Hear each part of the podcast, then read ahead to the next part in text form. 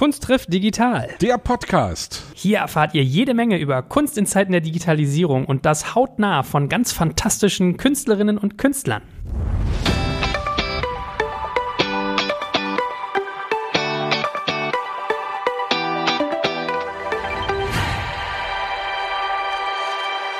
So, wollen wir hier nicht mal gleich ein bisschen Musik auflegen? Was möchten Sie hören? Hm, was wild Verliebtes.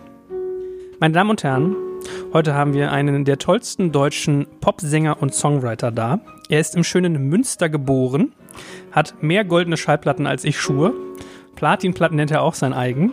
Er war bei Sing Mein Song mit dabei, schrieb bereits Lieder für Peter Maffay und war auch Vorband von ganz, im Vorprogramm muss man sagen, von ganz tollen Künstlern wie Simply Red, Ich und Ich, Joe Cocker. Also er ist quasi aus der deutschen Musikszene nicht mehr wegzudenken. Und man wird über, auch überraschend oft drauf angesprochen. Ach, ist das nicht der Freund von Ina Müller? Ja, ist er. Der liebe Johannes Oerding. Hallo Johannes. Hallo, danke für die Einladung. Das yeah. geht ja runter wie Öl. Moin, moin. moin. Ja, erstmal nett warm machen und dann kommen die Brecher, ne? So läuft's. So sieht's aus. Immer. Ja, aber ist lustig. Ich habe echt ganz oft zu hören gekriegt, ach, der ist doch mit der Ina Müller zusammen, ne? Die haben doch zwei Wohnungen in Hamburg. Und dann sag ich so, ja, glaube ja. Ich mische mich in sein Privatleben nicht ein, aber ich glaube schon.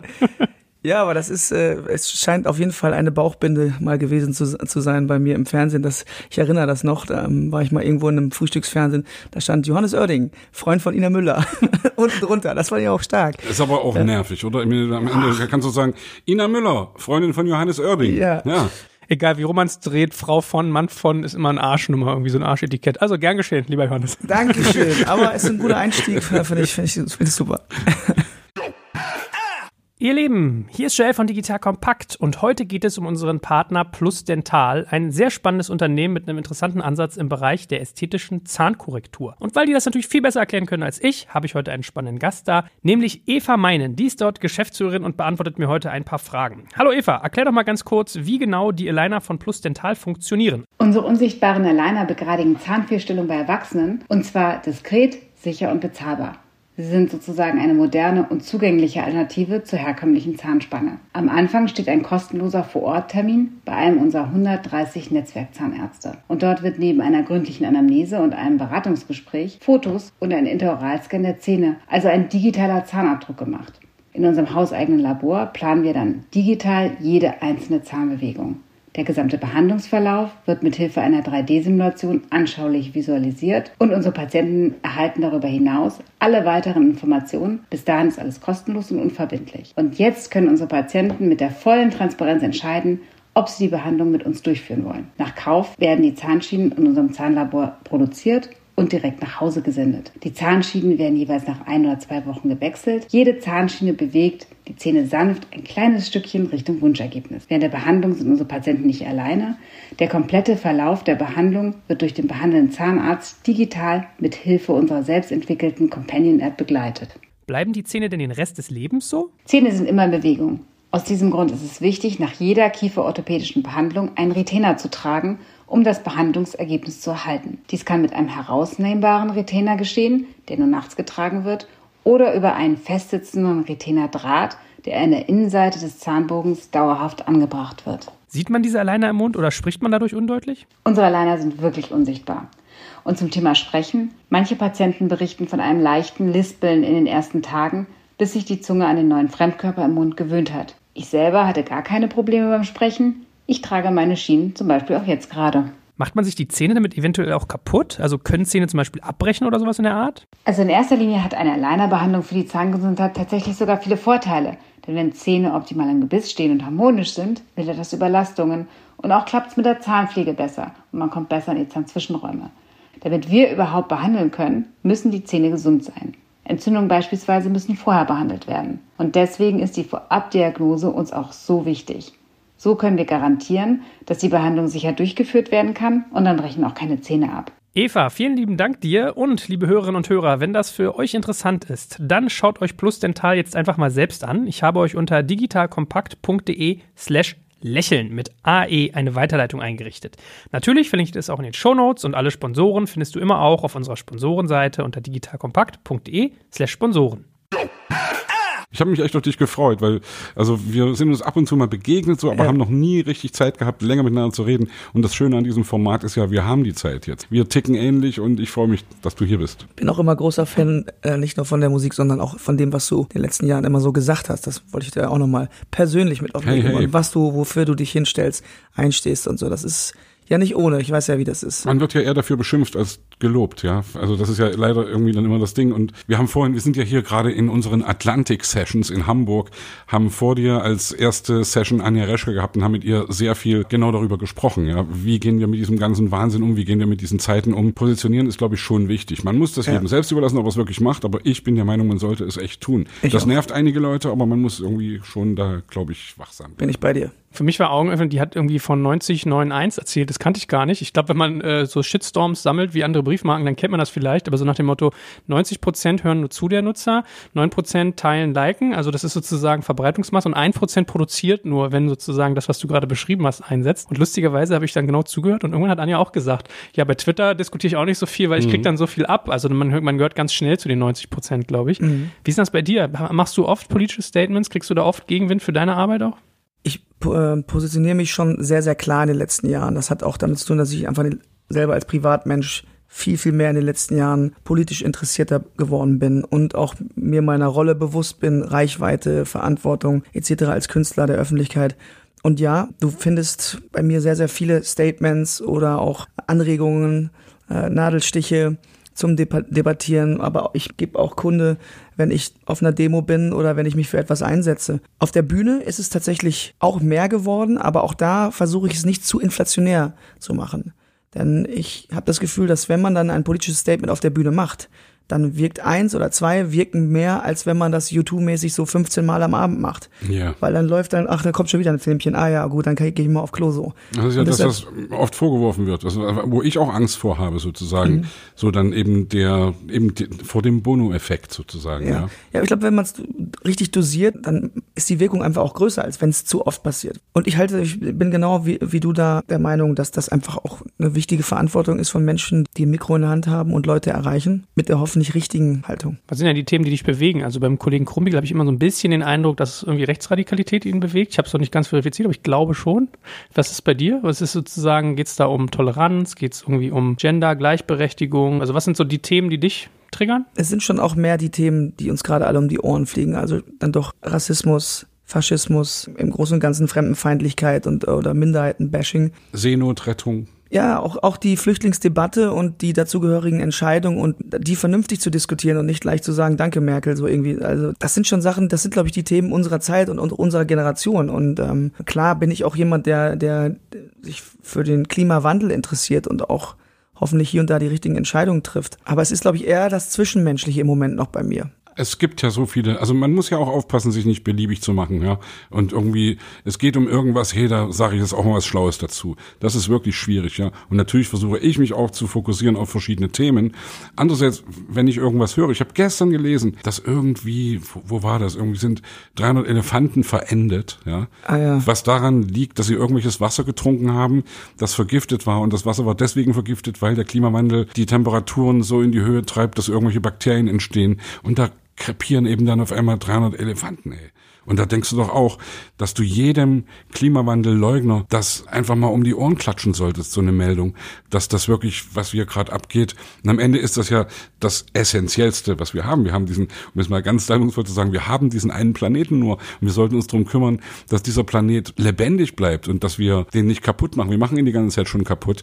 Und ich bin jetzt nicht in, in, an allererster Front der Klimawandelfighter, aber ich bin natürlich irgendwie Promoter von Fridays for Future oder von Bewegungen, die eben gerade gerade von, von der jungen Generation kommen. Und wenn dann irgendwelche Politiker sagen, die sollen das mal lieber Profis überlassen, dann sage ich, hey, nee, ja. komm, wenn ihr es nicht hinkriegt, dann müssen sich eben andere Leute drum kümmern. Na, und ich glaube, Voraussetzungen für diese ganzen großen globalen Probleme sind halt eben, dass wir uns alle an den Tisch setzen. Und du kriegst die Leute auch nur an den Tisch, wenn sie sich einigermaßen verstehen und vernünftig diskutieren. Deshalb ist mein Ansatz auf der, wir müssen erstmal jetzt wirklich untereinander wieder miteinander vernünftig reden und nicht einfach nur immer nur anti und da ist links, da ist rechts, da ist laut, da ist leise da ist schwarz, da ist weiß, mhm. weil alles basiert darauf, dass wir uns überhaupt erstmal hinsetzen und sagen, jeder hat das Recht, jetzt irgendjemand was zu sagen. Ja. Ich finde aber auch, die Welt ist so komplex geworden. Das macht es ja manchmal auch so schwierig. Also selbst wenn du jetzt sagst, ich fliege nicht mehr, äh, boah, du musst so viele Sachen durchdenken. Oder wenn du sagst, ich will irgendwie weniger Verpackungsmüll. Also an irgendeiner Stelle äh, zahlt man gefühlt immer die Rechnung, ne? Aber du so. denkst drüber nach. Das ist ja schon mal mhm. gut. Und, und wir reden drüber. Ja, und wir ja. reden drüber. Und ich habe da auch das Gefühl, dass jede Entscheidung irgendwie immer auch was nach sich zieht was für andere Menschen wieder doof ist. Ne? Also, Außerdem wachsen wir ja. auch selbst mit, mit dem, was wir erleben. Und natürlich ja. haben wir, was Rassismus betrifft oder was von mir aus auch was, was Vegetarier betrifft oder so, wir haben da vor zehn Jahren noch anders drüber geredet, als wir heute drüber reden. Ja? Und wenn mir heute, was weiß ich, wenn ich in, wenn, wenn ich irgendwo höre, dass irgendjemand, den ich geil finde, dass der sagt, hey, ich habe jetzt übrigens auch angefangen, irgendwie kein Fleisch mehr zu essen oder weniger Fleisch zu essen, dann fange ich auch an, darüber nachzudenken. Und jetzt natürlich auch wegen der globalen Situation, aber auch wegen meiner eigenen Gesundheit. Wenn mir jemand sagt, ey, ich habe gerade einen Burger gegessen, der war so geil und habe danach erfahren, es war ein Veggie-Burger. Boah, dann sage ich doch, hey, dann probiere ich doch mal einen Veggie-Burger aus jetzt. Ist mir übrigens auch passiert. Jetzt äh, vor zwei Tagen haben wir gegrillt und ähm, da hat jemand also hat unser Koch da auch die so Veggie-Würstchen gemacht und ich habe da eine Wurst nach der anderen gegessen, was mir schmecken heute besonders gut. Und das waren halt alles Veggie-Würstchen so. Fand ich irgendwie das ist schon geil. und seit, seitdem sehe ich so warum soll ich jetzt also ja, ja schmeckt schmeckt es mir cool. sogar wirklich besser. Ja, ja. mich nervt ja daran immer nur so ein bisschen dass ich denke es muss doch gar nicht Wurst dann heißen. Also ich habe immer so das Gefühl man will es eigentlich nicht und versucht dann so ein Substitut zu finden was wieder so heißt. Ich sehe im Bioladen immer Lachs. Da müssen wir mal ruhig anfangen ne? müssen wir mal ganz langsam anfangen. Die Leute auch nicht überfordern Stimmt, genau. es ist so ist doch deine Wurst. Nee, ich muss nur schmunzeln, wenn ich durch meinen Bioladen gehe, wo ich gefühlt jeden Tag einkaufen gehe, dann sehe ich mal Räucherlachs aus Möhrenschnitzeln oder so. Ja, da denke ich auch so crazy. Möhrenlachs. Ja. Aber jetzt bin ich ja mal neugierig. Was habt ihr denn, wollt ihr es mal sagen? Kann natürlich eine Anscheißerfrage sein. Was sind so drei Sachen, die ihr in eurem Leben geändert habt, um irgendwie besser für Gesellschaft und Umwelt zu sein? Verträglicher? Gibt es da Dinge? Also ich wüsste sofort was zu sagen, aber ich lasse unserem Gast den Vortritt. Also was wir schon, ähm, wir versuchen tatsächlich unseren Klimabilanz so ein bisschen auszugleichen, wenn wir auf Tour gehen. Also das war jetzt auch für die Tour, die wir hätten spielen sollen, die ja leider abgesagt wurde. Da haben wir uns vorher Gedanken gemacht, wie können wir denn relativ klimaneutral reisen oder aber zumindest durch äh, sich, wenn du so willst, in Anführungsstrichen freikaufen, indem man halt wirklich ja. den CO2-Ausstoß, den man verursacht, ausrechnen lässt und dann eben dafür bezahlt an klimaschützende Maßnahmen. Das ist also jetzt ein neues Tool, was, was man ja überall machen kann. Das machen auch viele Firmen mittlerweile, dass sie gucken, was macht meine Belegschaft, wie oft muss die fliegen. Es geht leider nicht anders, sie müssen fliegen und so weiter und so fort. Aber kann ich was dafür tun, dass zumindest mehr oder weniger plus minus null rauskommt. Dass du nicht nur laberst, sondern dass du was machst. Genau, sowas ja. natürlich im privaten Zuhause. Ich sag mal so, ich war früher derjenige, der den, die konnte den ganzen Tag den Wasserhahn laufen lassen und das Licht anlassen. Und das, das sind so Kleinigkeiten. Du hast gesagt, Verpackungsmüll, da achte ich extremst drauf, eben nicht mehr irgendwie, dass jedes Teil irgendwie ein, eingepackt ist. Am besten noch zwei Tüten äh, vom Rewe noch mitnehmen und wieder zu Hause im Müll schmeißen. Also das sind so die Kleinigkeiten tatsächlich. Es sind vor allem alles Sachen, die ja mittlerweile schon auch uns normal vorkommen, ja, die uns eben vor fünf oder vor zehn Jahren noch nicht normal vorgekommen wären. Also ich denke ja immer, dass alles auch in irgendeiner Weise natürlich mit Sprache losgeht. Wie redest du über irgendwas? Also wir haben vor 10, 20 Jahren andere Worte gebraucht, die wir heute nicht mehr gebrauchen. Ja?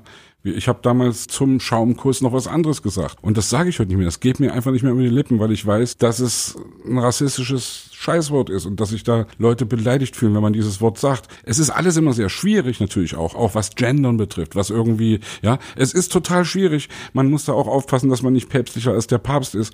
Aber wie gesagt, wir reden drüber, wir machen uns darüber Gedanken, wir tauschen uns aus und ich versuche es auch zu tun. Ich denke manchmal auch, oh, ist das anstrengend, ist es auch manchmal echt nervig und ist es nicht auch too much und was weiß ich was. Aber ich denke drüber nach. Ich hatte mit meiner Frau noch die Debatte, dann, dann habe ich aus Versehen Mohrenkopf gesagt, statt Neokus darf man ja auch nicht. Nein, das darf man jetzt nicht mehr sein, das musst du Dickmann sagen. Da meine ich so, nee, darf ich auch nicht, das muss ja eigentlich auch die Dickfrau sein und Dick ist auch doof und so. Naja. Ja, also, aber auch um das gleich nochmal vorwegzunehmen, du hast auch gesagt, man kann auch nicht alles richtig machen. Also ich bin dann auch, ich habe auch Doppelmoral in mir, weil ich fahre auch dann doch gerne auch ein großes, schnelles Auto so irgendwie und ähm, denk mir auch so, ach, auch mega unnötig. Und auf der anderen Seite läufst du bei Fridays for aber das sind so Sachen, die, die lernen wir ja gerade, wie du schon sagst, die lernen wir gerade so alle irgendwie einigermaßen ins Gleichgewicht zu bringen, so dass jeder irgendwie seinen Teil dazu beiträgt oder aber eben auch nicht. Also vielleicht langweilt es die Hörerinnen und Hörer, aber ich glaube nicht. Ich glaube, das ist wichtig. Kann mir noch mal ein, zwei Sätze sagen. Also ich zum Beispiel, um auch was beizusteuern, ich bin mal ins Blockhaus gegangen, habe für mein Steak, habe so lauter Tupperdosen mitgebracht, wo man sich echt assig vorkommt. Das ist echt so.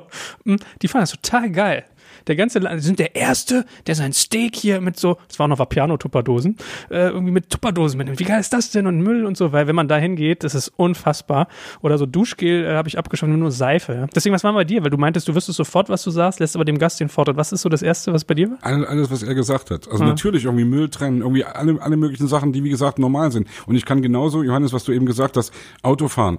Also ich muss Auto fahren. Ich kann, also wenn ich auf Lesungen fahre, ich habe irgendwie einen Haufen Bücher dabei, mhm. ich habe einen Haufen Zeug dabei. Ich kann mich nicht in den Zug setzen, außerdem bin ich teilweise in irgendwelchen Nestern, wo du irgendwie und will mich da auch gar nicht für entschuldigen müssen. Ich muss nur eben dann wissen, dass ich mir eben nicht irgendwie den Oberspritfresser kaufe, sondern dass ich versuche eben einigermaßen cool damit umzugehen. Klar, ey, alles immer auch sehr schwierig und alles, was weiß ich, Fleisch essen ja oder nein. Ich versuche es zu beschränken, ich versuche es irgendwie weniger zu machen. Ich glaube, anfangen ist immer besser als nicht anfangen. Liebes BMW, liebes Tesla, wenn ihr zuhört, wir nehmen i3s gerne als Werbegelder für den Kollegen Krumbiege. Wir nehmen auch tolle Elektroautos sonstiger Natur. Also herzlich willkommen. Würde ich auch, bin ich auch dabei. Dreimal bitte zum Mitnehmen. Es sei an dieser Stelle auch übrigens mal herzlich Franziska Weiß erwähnt, die mich immer zu Hause in der, im Büro auch äh, animiert. Ich solle doch bitte schön Taschen mitnehmen, keine Tüten. Immerhin nehme ich die Tüten jetzt schon fünf, sechs, sieben Mal und statt sie gleich wieder wegzuschmeißen. Also, aber gut, wir reden jetzt ganz viel über ganz andere Dinge, lieber Johannes. Es geht ja eigentlich um deine Kunst auch. Wie bist du denn zu deinem, also vor allem, was begreifst du als deine Kunst? Wäre so das, das Erste, weil du, du schreibst ja selber für dich, aber auch für andere. Hast du, ist vielleicht so ein, ist so ein Kontinuum, geht wahrscheinlich ineinander über, aber was ist so deine Kunst, die dich beschäftigt? Ah, ich, ich glaube, es ist schon ähm, das Erschaffen von, ich sag mal, Gedichten und die dann wirklich in so ein musikalisches Korsett zu bringen. Immer so rum, als Frage? Mittlerweile. Zuerst immer der Text da? Nee, nicht immer. Das ist, also früher war es sogar komplett andersrum. Mhm. Da habe ich erst Musik gemacht und gesagt, ah, ich brauche noch einen Text. So, okay. aber das war da, das ist jetzt, das ist so 20 Jahre her, sag ich mal. Und das hat sich wirklich mit dem, mit den, mit der Zeit gewandelt. Ich hatte auch das Gefühl, dass es daran liegt, dass gerade im deutschen Pop die Texte immer wichtiger wurden und das, was du sagst, da gab, da hast du halt gar keine Chance mehr gehabt, bla bla zu machen oder hier noch ein Relativsatz und da noch, ah, habe ich schon mal gesagt. Und deshalb ist es mittlerweile so, dass ich erst das Thema habe oder auch womöglich die ersten Zeilen oder den Refrain gar und von da aus gehe ich, breche ich das so runter und mit dem Schreiben kommt dann eigentlich schon, ist das Abtempo, ist das, äh, ist das, ist das eine langsame Nummer, ist die traurig, ist die Moll, ist die Dur? Und, und das gibt mir das Thema so mittlerweile eher vor, tatsächlich. Und ich glaube, dass wir das können und dann irgendwie so zusammenbringen und dann noch das so zu singen und zu spielen auf der Bühne, das Ganze ist meine Kunstform. Deshalb ja auch dieses äh, Singer-Songwriter oder Sänger und Songschreiber so als, sage ich mal, komplettes Bild eines Musikers. Ich weiß nicht, ob du das schon oft gefragt worden bist, aber du schreibst ja auch für andere Leute, ja, also bewusst, was ich übrigens so gut wie gar nicht mache, weil ich mhm. bin da totaler Egomane und sage, mhm. ich will meinen Scheiß selbst singen, mhm. ja. Machst du da einen Unterschied im Schreiben? Also, dass du, also weißt du vorher, wenn ein Lied entsteht, ob das für dich ist oder ob das für jemand anderen ist? Oder schreibst du sogar Leuten, die dich fragen, schreib mir mal ein Lied, schreibst du denen das auf den Leib? Nee, gut, dass du es aber sagst. Es hält sich, kannst du wirklich an einer Hand abzählen für die Menschen, für die ich geschrieben habe. Und in der Regel sind das Menschen, die entweder in einer ganz anderen Lebensphase sind als ich oder viel älter mhm. oder, oder was komplett anderes. Beispiel Peter Maffay. Weil ich bin eigentlich so wie du, dass ich eigentlich immer jedes Mal denke, das, Geil. Nee, das, das möchte ich selber machen. Ja. Das mache ich selber. Also das, ja. wenn ich sowas schreibe. Ja. Und das kam jetzt auch erst mit den letzten zwei, drei Jahren, sage ich mal, dass man sich darauf eingelassen hat. Ich höre mir mal zu, was, was Peter zum Beispiel erzählt und dann sind wir spazieren gegangen und haben zusammen Zeit verbracht. Und bei Peter ist es ja so, da ist ja fast jeder Satz, den er mit, den er erzählt, ist ja schon ein, ein Songtitel. Ja, so irgendwie. Ja, ja. Also das, war, das fiel mir dann total einfach, weil das auch andere Themen waren, die gar nicht mit, sich mit meiner Lebenssituation beschäftigt haben. Und ansonsten mache ich nämlich auch nicht. Habe ich gar nicht so richtig die Muße dazu, weil ich okay. denke, nee, ich bin ja mit meinem Kram selber manchmal so gestresst, will ich fast sagen, weil manchmal will man ja was schreiben und dann fällt einem nicht das Richtige und dann sitzt du lange da, manchmal sogar Jahre an so einem Sex, äh, Text. Oh, guck mal, ich habe hier richtig Wort, ich habe hier richtig freudsche Versprecher plus Wortfindungsstörung. Ich sitzt jahrelang an dem Sex rum, oh, das ist nervt. Genau, und irgendwann ist dann die Nummer fertig.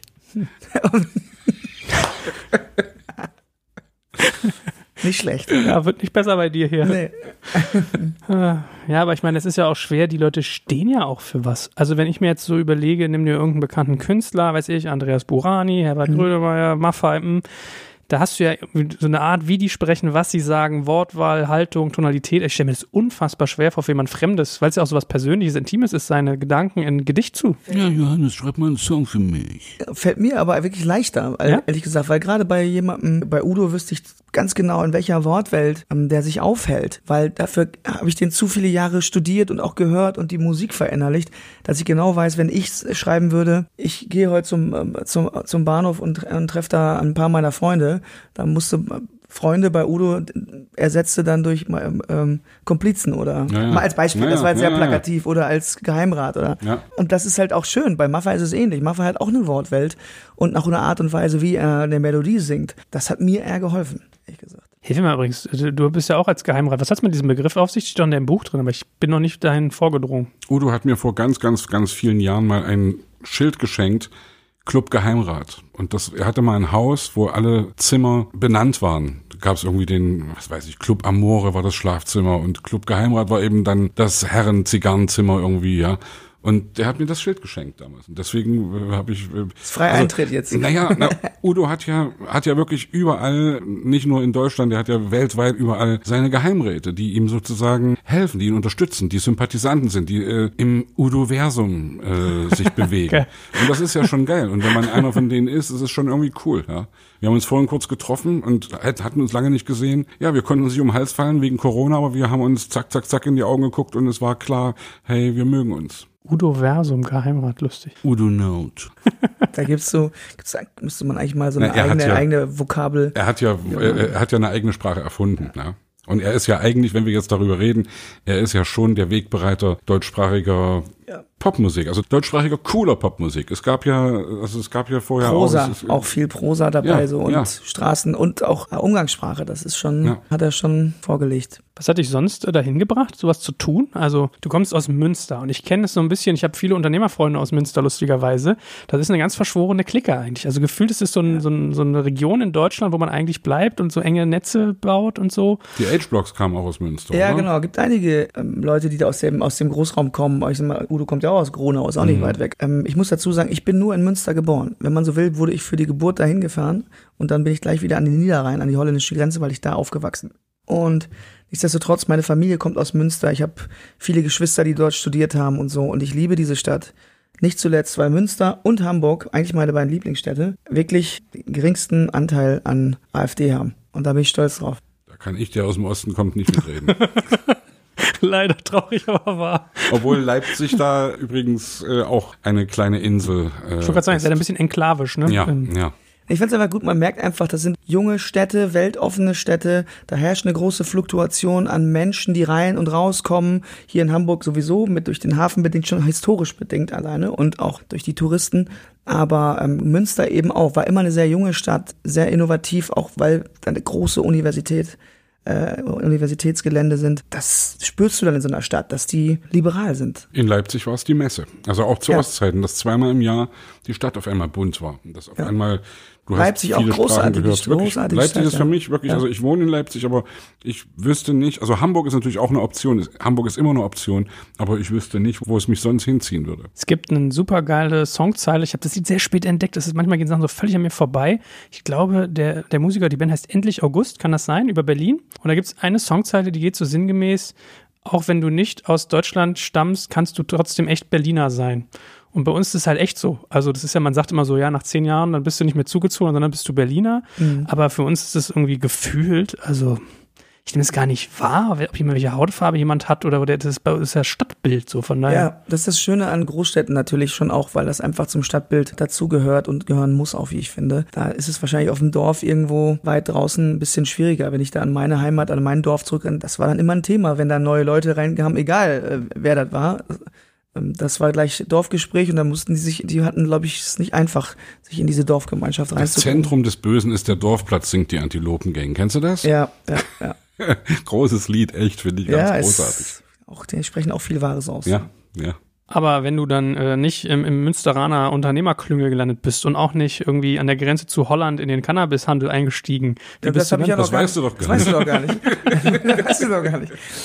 Also wie, das ist auf jeden Fall schon verjährt. Aber tatsächlich, ich habe ja in Holland studiert auch und ähm, Holland war bei uns, ich meine, das- wir hatten zehn Kilometer weiter, war ein anderes Land und äh, da war, hatten wir auch Freunde und äh, da, das war so ein geiler Austausch. Wir sind da oft mit dem Fahrrad rübergefahren, grüne Grenze oder irgendjemand hatte eine Mofa und dann ab geht er. Über dieses Land Holland kann ich nur Gutes sagen. Also Das ist auch ein total geiles Land. Ja, ja. Also, ich weiß nicht, warst du mal in Amsterdam? Ja, klar.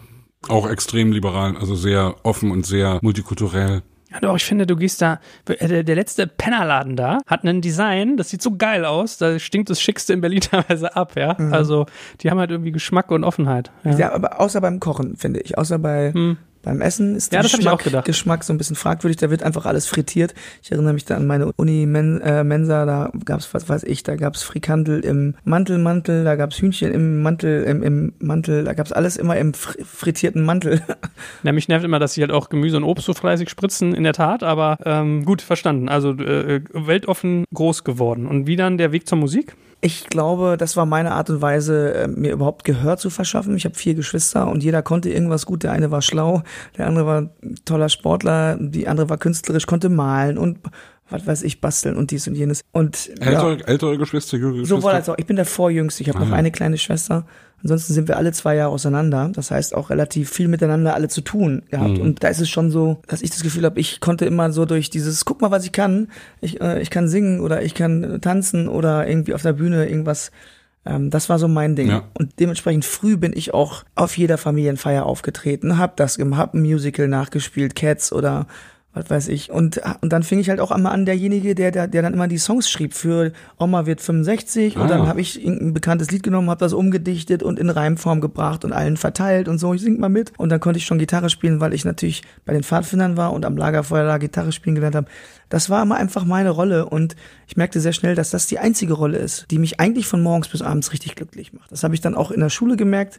Da war ich dann auch sehr schnell in diversen Schülerbands und das hat mir die Schule so erleichtert. Bis hin zu über die Universität, das hat mich überhaupt nicht interessiert, aber ich wusste ja, ich mache ja danach Musik oder währenddessen schon. Und ähm, es ist bis heute noch so, dass das Erste, was ich morgens mache, meistens eine Gitarre nehmen und ein bisschen rumdaddeln und einen Kaffee trinken. Und das Letzte, was ich mache, ist irgendwie dann doch nochmal vielleicht auch Musik hören auf dem Weg nach Hause oder so. Und wie war für dich so das Musikerleben? Also ich lerne ja sukzessive dazu, dass das auch manchmal nicht so einfach ist, dass man dauernd auf diesen Hochs ist, dass man irgendwie sehr geputscht ist. Also was ich ganz interessant fand, ich glaube, wir haben mit Jan Müller darüber geredet oder irgendwem, der meinte, ey, ich kann nach einem Auftritt nicht ins Bett gehen, ich schwinge dann unter der Decke, der hört mittlerweile Hörbücher, hat er mir gesagt. Aber ich meine, ganz oft ist ja irgendwie Weg in Alkoholismus irgendwie ein Thema, da hatten wir mit Dirk Zöllner drüber geredet. Das mal als eine Facette, dann hast du immer dieses äh, sehr schnelllebig, sehr viel irgendwie auch gefallen müssen, sich unter Druck fühlen. Also da kommen ja so viele Komponenten rein in diesen Lifestyle. Was war bei dir da so los? Ja, ich weiß auch gerade gar nicht, wo ich anfangen soll, weil das ist wirklich so ein komplexer Beruf natürlich auch oder dieses ganze Drumherum, diese ganze Szene und dieser Feenstaub auch, ne? Ich muss sagen, ich hatte das Glück, dass meine Karriere zwar sehr langsam, aber doch relativ stetig immer bergauf ging. Also ich hatte zwar auch zwischendurch Phasen, wo ich dachte, oh, muss ich schon wieder warten, nee, doch nicht geklappt und so weiter. Aber eigentlich konnte man sehen, gerade live auch, ich habe gespielt, es kamen Leute, beim nächsten Mal kamen mehr. Es ging immer so weiter, bis heute, dass sich das immer erweitert hat. Und das war für mich immer das einzig Relevante, dass ich sage, guck mal, die Leute, die kommen und die erzählen das weiter und kommen mehr. Das heißt, so schlimm kann das nicht sein, was du hier machst. So.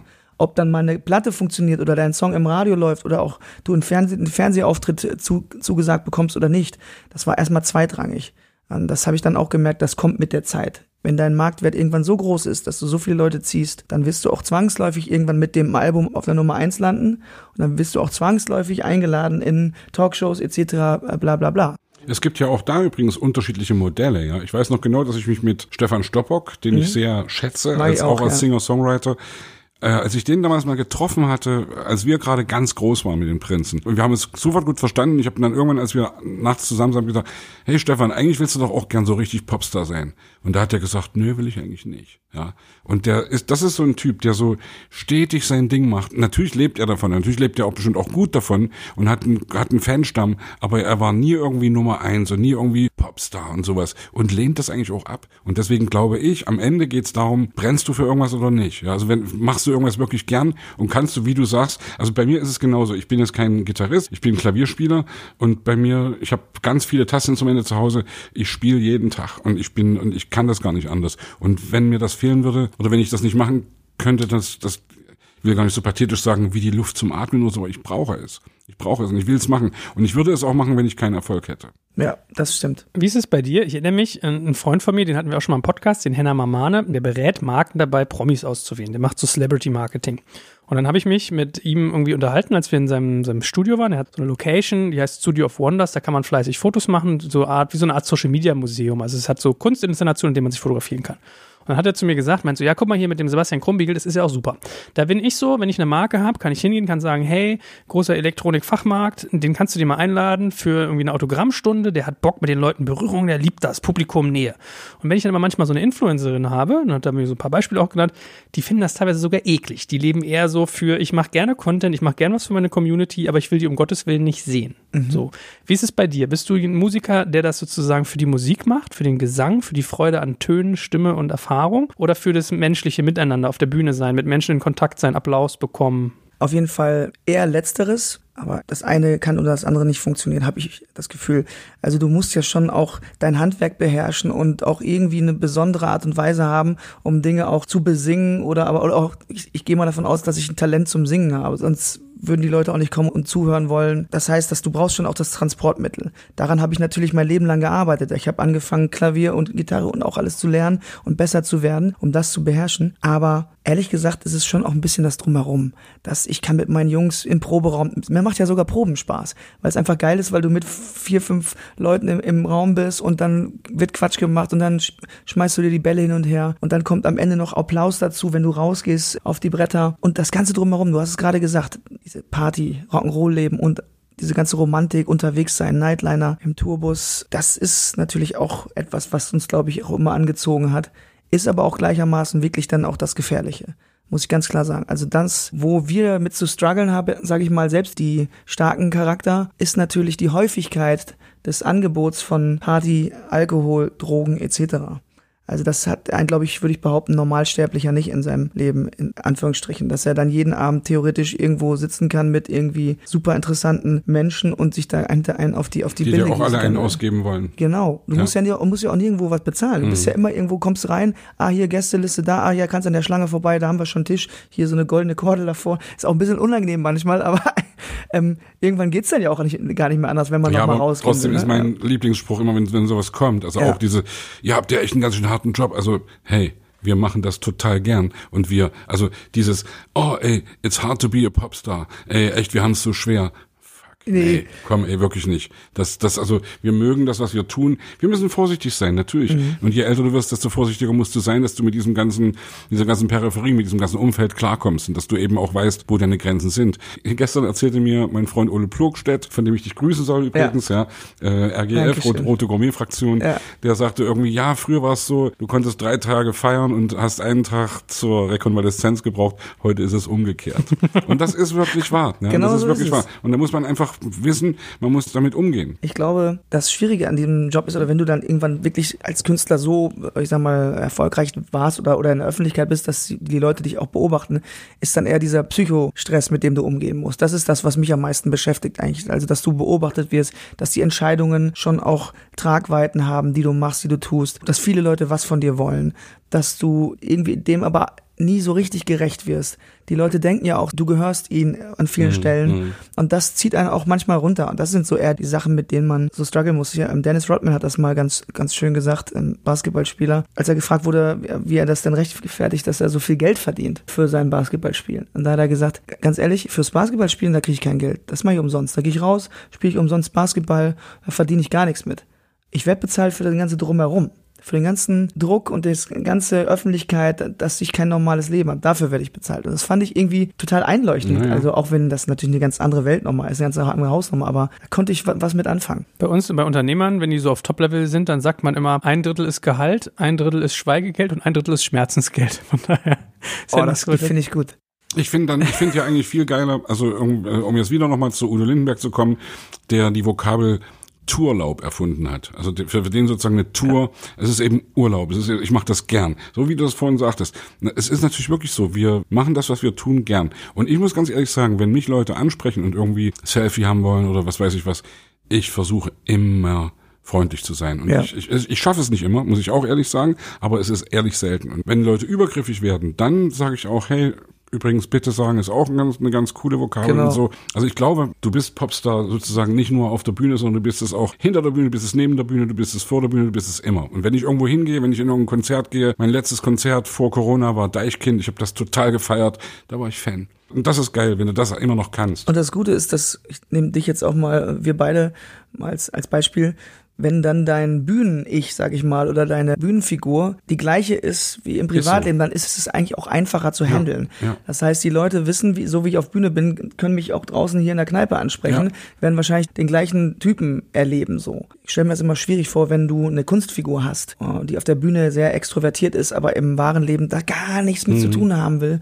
und dann wirklich auch eher zurückhaltend. Das ist, glaube ich, schwieriger, das dann zu handeln. Wie gehst du denn mit der Enttäuschung deiner Anhänger um, die vielleicht aufkommen? Also bei mir ist zum Beispiel so, ich glaube, ich kriege fast jeden Tag irgendwelche Nachrichten mit, wer kann, kann ich bei dir in den Podcast sein? Oder noch schlimmer, dann werde ich gefragt, was muss man tun, um für deinen Podcast relevant zu sein, als Gast in Frage zu kommen? Und mein normaler Reflex ist aus Höflichkeit den Leuten zu antworten. Aber wenn du das siebenmal kriegst und dann jedes Mal zu schreiben, was unsere Maßstäbe sind und so weiter und so fort. Also lange Rede, kurzer Sinn. Mit jeder Anfrage, die ich kriege, und die sind bei mir wahrscheinlich im Vergleich zu dir homöopathisch, habe ich das Gefühl, Leute zu enttäuschen. Gibt es wirklich Menschen, die fragen, wie kommen sie in deinen Podcast rein? Ist es, ja. so, sowas würde mir nicht einfallen. So irgendwie habe ich das Gefühl, so, also nicht, also nicht dir gegenüber, weil du sich so anbiedern meinst du, wer Ja, das ist so, oh, das könnte ich nicht. Das kann ich irgendwie nicht. Aber okay, wenn es das gibt, ähm, ja, ich habe auch viele, ähm, man kriegt viel Post, viel Resonanz, Leute schicken auch Songs hier, kannst du mal reinhören, kann ich mit dir mal einen Song machen und so. Das ist immer schwierig. Das ist total schwierig, weil ich kann den Leuten immer, entschuldige, dass ich hier so eine mhm. breche, aber ich kriege das auch, ganz viele irgendwie CDs oder Links und, und sag mal, was ich sage, ich kann dir immer nur meine ganz persönliche Meinung dazu sagen und äh, ich sagte dir auch ganz ehrlich, also ich versuche natürlich nicht vernichtend irgendwie was Böses zu sagen, aber ich sagte eben, du, das ist nicht mein Ding und das ist nicht meine, aber das gefällt bestimmt anderen Leuten und Hauptsache dir gefällt's. Also ich kann, ich bin kein, Aber beantwortest du jeden dieser, jedes dieser Schreiben? Ich versuche das schon, ja, ich versuche das schon. Ich kriege das nicht mehr richtig, also gehandelt. Ich lese alles, ich lese zumindest auch alles quer, weil, weil es ist ja so viel. Also freundliche geworden. Sachen beantworte ich, unfreundliche mhm. Sachen beantworte ich prinzipiell nicht. Ja, ist ja auch so durch Social Media ähm, einfach so viel geworden. Das ist einfach so, ich habe jeden Tag, würde ich fast sagen, zwischen vier und 700 Anliegen oder Nachrichten oder Sachen und die kann man halt nicht mehr, dann würde man nur noch das machen. Deshalb versuche ich immer manchmal so gibt es von mir eine Reaktion, dass er Leute, ich lese hier alle Nachrichten, alles gut, ich freue mich, lieben Dank und so weiter. Wenn mal ganz gezielt oder Detail, Detailfragen sind, dann werden die auch beantwortet. Wenn Leute Fragen zu Tickets haben oder wo kann ich mit meinem Rollstuhl hin und all diese Sachen werden immer beantwortet oder aber zumindest an die entsprechenden Stellen weitergeleitet, die sich darum kümmern können. Weil du musst das auch wissen. Man muss ein bisschen das mitkriegen, wie ticken, wie, oh, wie tickt die, die, die Zuhörerschaft da draußen auch. Ich will die ja auch kennenlernen. Ja. Ich will wissen, vor wem ich da was singe. Aber wie verarbeitest du es emotional, wenn du 400 am Tag kriegst und kannst davon irgendwie nur einen Bruchteil und hast auch nur Bock, ehrlich gesagt. Mal ganz ehrlich, man hat auch seine eigene Lebenszeit, die ist nee, endlich. Ich auch keinen Bock drauf dann. Ja. Ähm, wie ich das emotional fand. Ja, also ich muss dazu sagen, 99 Prozent sind positive Dinge. Da habe ich also wirklich das Gefühl, dass meine Anhängerschaft schon wirklich auch mich über die letzten 15 Jahre kennengelernt hat und die genau wissen, wie ich ticke. Das heißt, da verirren sich sehr selten Menschen, die eine ganz andere Weltanschauung haben als ich. Aber diese ganze Enttäuschung, die ja. du bei Leuten vielleicht aufmachst, also es ist, es bin ich auch ein bisschen egoistisch interessiert gerade, weil ich immer das Gefühl, wie gesagt, man enttäuscht dauernd Leute, indem man nicht darauf antwortet. Vielleicht hängt man es auch viel zu hoch. Ja? Nee, vielleicht. ist aber auch, ja, ist, ist auch so, das Gefühl habe ich auch. Also man antwortet nicht, aber ich habe das, auch das Gefühl, dass die Leute mittlerweile auch verstehen, dass ähm, Instagram nicht zwangsläufig das Tool ist, wo man sich zurückmelden muss und meldet. Mir tut's dann immer leid. Das meinte ich übrigens auch ja. nicht, dass ich das beantworte. Ich beantworte Briefe, ich beantworte Mails. Also genau. ich beantworte, aber ich beantworte keinen Social Media. Also selten. Manchmal ja, wenn ich mich freue, dann sage ich irgendwie ja. Wenn gerade bei irgendeinem wenn ein Shitstorm tobt und dann kommt mal doch irgendwie zwischendurch jemand und sagt, schreibe ich regelmäßig zurück und sage, hey, danke, dass du das so geschrieben hast, weil ich kriege ja die ganze Zeit nur irgendwie Rotz um die Ohren geschmissen. Schön, dass du mir das schreibst und äh, sei weiterhin, versuche das Gute zu spreaden und nicht einer der neun positiven Prozent. Ja, ja, ja. ja. Das Schöne an Social Media ist, es ist ja ein sehr schnelllebiges Tool und so sehr ich dann manchmal auch da sitze und denke, ah, jetzt habe ich jemanden enttäuscht, das dauert dann ungefähr fünf Minuten, habe ich schon wieder vergessen, weil ich schon wieder den nächsten ist, Da bin ich wie so eine, wie so eine Mücke. Ich habe ein sehr kleines Gehirn. naja, aber ich meine, manchmal ist es wirklich auch verrückt. Ich erinnere mich, früher war ich irgendwie Chefredakteur von einem Magazin, was sowas wie die Autobild für die Digitalwirtschaft war. Also wenn du bei uns in der Digitalwirtschaft warst, dann kannst du den Kack. Mhm. Und dann war ich auf so einem Event von uns, ein Netzwerkevent, 300, 500 geladene Leute, du läufst da lang, dann kommt einer auf mich zu, begrüßt mich ganz herzlich und sagt Hallo, hallo, hallo. Und nach fünf Minuten habe ich es nicht mehr mehr ausgehalten. Ich, ich meistens verbietet es mir die Höflichkeit. Ich sage, Entschuldigung mal bitte, woher kennen wir beide uns eigentlich? Dann sagt er, ja, ich habe dir doch mal eine E-Mail geschrieben. Ja. du sitzt ja da und denkst so, dieses. Ja, das ja? ist auch mal. Manchmal laufe ich so irgendwie durch Hamburg und dann kommen mir Leute entgegen und dann sagen so, hey! Und ich so, ach hi! Und umarmen die dann so. Und dann frage ich erst einfach, kennen wir uns eigentlich? Achso, nee, du kennst mich gar nicht, ich kenne dich so. Also, das das habe so, ich mir abgewöhnt übrigens. Ja, ich, ich bin äh, da ehrlich mittlerweile so drauf, also ich habe es früher auch gemacht, ja. dass ich irgendwie, dass mir das peinlich war. Und mittlerweile sage ich dann, zumal ich wirklich auch ein schlechtes Gesichtergedächtnis habe, dann sage ich dann, hey, sorry, hilf mir, kennen wir uns irgendwo her, sind wir irgendwie, Ja, ja. und oft kennen wir uns dann auch wirklich irgendwie, und haben uns schon mal irgendwo getroffen, und dann kommt dann meistens die Frage, ach, war ich betrunken? Naja, es ging so, also alles klar, ja. Ey, das äh, kommt mir auch bekannt vor. Also ich glaube, das Komische, was ich in dem Zuge mal hatte, ich bin aus der S-Bahn ausgestiegen, an meiner Heimatbahnhof sozusagen. Und dann kam man, hey Joel, grüß dich, wie läuft's bei dies, bla, bla. Ich so, hey, hallo, hallo. Dann liefen wir zusammen, hatten den gleichen Weg auf so 50 Meter, 100 Meter, 50. Willst du noch mal hochkommen, Orangensaft treffen? Ist ja geil, dass wir genau nebeneinander wohnen. Ich sag so, ja, okay. Hab dann so aufs Schild geguckt, Türschild draußen, Namen gescannt, ganz schnell. Tak, tak, tak, tak, tak, tak, tak. Fuck, wer ist der Typ? Nicht, er kann, kann den Namen nicht, geh hoch. Seine Haustür, hat er auch nichts dran. Und ich saß wirklich, das ist so bizarr, wenn du bei jemandem in der Wohnung sitzt, weiß gar nicht, wer das ist, der kennt aber jedes Detail von dir und redet und redet und redet und erzählt von seiner Das ist Freundin. ja fast spooky, das ist ja fast irgendwie Oder Serial jetzt? Killer. Ja, dann, dann versuchst du dich so zu hangeln und sagst du, okay, wie, wie geht's deiner Freundin? Ich weiß ja nicht, ob der eine Freundin hat, ich weiß nicht, ob der Kinder hat, ich weiß nichts, ne? Ja, der geht's gut, die macht jetzt das und das cool. Und als ich dann unten auf der Straße war, dann, dann fiel's mir ein, ironischerweise wie mein so eine Bruder, Blockade. es war mein Bruder. ja, Wer naja. war's denn dann? Jetzt, Äh, Es war der Gründer von Plistar. Plistar ist irgendwie eine Firma, die so Marketing-Zeugs im Internet machte. Und ich, ich kannte ihn in der Tat. Wir waren sogar mal essen zusammen, eine Stunde, glaube ich. Aber der hatte sich die Haare lang wachsen lassen und so. Und dann, äh, ja. okay. Aber was ich doch mal dich fragen wollte, war, was du vorhin meintest mit irgendwie äh, Drogen und mh, ich glaube ja eher, was so eine Parallele zwischen uns ist, könnte ich mir vorstellen. Ich merke das ja auch beim Podcasten. Es ist so, Stimulanz ist immer so da. Also meine Frau sagt manchmal, ey Joel, oh Mann, immer nur KTD, hier Kunststoff digital und dann den wieder und den wieder. Du lädst dir da drei Leute auf einen Tag, das ist doch viel zu viel und mh. Und ich habe für mich festgestellt, man lernt das, also man kann das nur verstehen, wenn man selbst manchmal in diesem Tunnel drin ist, wenn dauernd diese Stimulanz kommt. Also was du auch gerade meintest mit, man trifft dann Leute, die sind halt einfach saugeil. Du sitzt da, hängst ihn an den Lippen, denkst so Wahnsinn.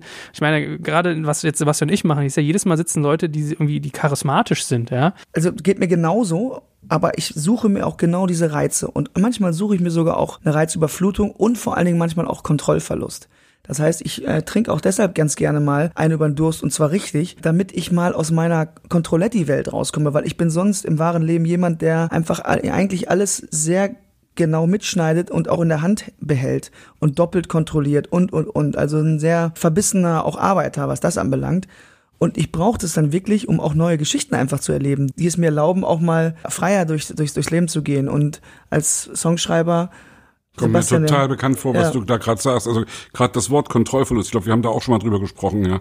Also ja, ich kann das total verstehen, weil es mir wirklich genauso geht. Wie gesagt, man muss aufpassen, je älter man wird, aber Kontrollverlust ist schon auch eine gute Inspiration. voll. Ich bewundere, dass ihr das könnt. Ich kann das immer nicht. Ich glaube A mental, aber B ist bei mir so, es mündet dann relativ schnell bei über der Schüssel hängen und das ist dann irgendwie ungeil. Ja, gut, dann braucht man natürlich Frage des viel, Trainings. Erfa viel Erfahrung. Genau, man muss wissen, Mhm. was man wie zu sich nimmt. Gut. Gut. Grund, Grundaus liebe Kinder. Grundausbildung aus dem Dorf war natürlich auch ganz wichtig bei mir. So eine Aber da hat er ein bisschen recht. Hier sind ja jetzt irgendwie äh, mindestens mal zwei bekannte Leute, die gerade sagen, man soll irgendwie seine Kontrolle verlieren. Nein, das stimmt nicht. Das Ja. haben wir nicht gesagt. Wir haben gesagt, dass wir das mögen für uns und das ist äh, was ganz anderes. Und wir haben vorhin über Vorbildwirkung gesprochen. Deswegen ist das auch wirklich schwierig, da so drüber zu sprechen. Ich Ja. kann am Ende bei sowas immer nur sagen, ich bin Künstler und ich bin am Ende ein kreativer Geist und möchte das auch bleiben. Und ich habe meine Wege, das für mich zu pflegen. Muss ich jetzt ein schlechtes Gewissen haben, dass ich das gesagt habe? Also ich meine, wir könnten jetzt sagen, was weiß ich, Sgt. Peppers wäre nie entstanden, wenn die Beatles irgendwie nicht, Kein LSD äh, genommen hätten. naja, wenn sie nicht experimentiert hätten mit irgendwelchen Dingen, ja. Also es soll überhaupt keine Entschuldigung sein. Ich glaube, ich bin ein freier Mensch und du auch. Wir können am Ende machen, was wir wollen. Wir haben eine Verantwortung, das stimmt schon, ja. Und wir gehen nicht raus und sagen, hey Leute, knallt euch alles rein, was ihr haben könnt. Nö, das muss jeder selbst für sich entscheiden. So viel zum kleinen Compliance-Einschub hier in unserem Künstler-Podcast. Genau. Aber hast du mal Kontrolle sozusagen verloren? Also ist dir mal entglitten, dass du gesagt hattest, so, oh, es war dir too much oder bist mit dem Erfolg nicht mehr klargekommen?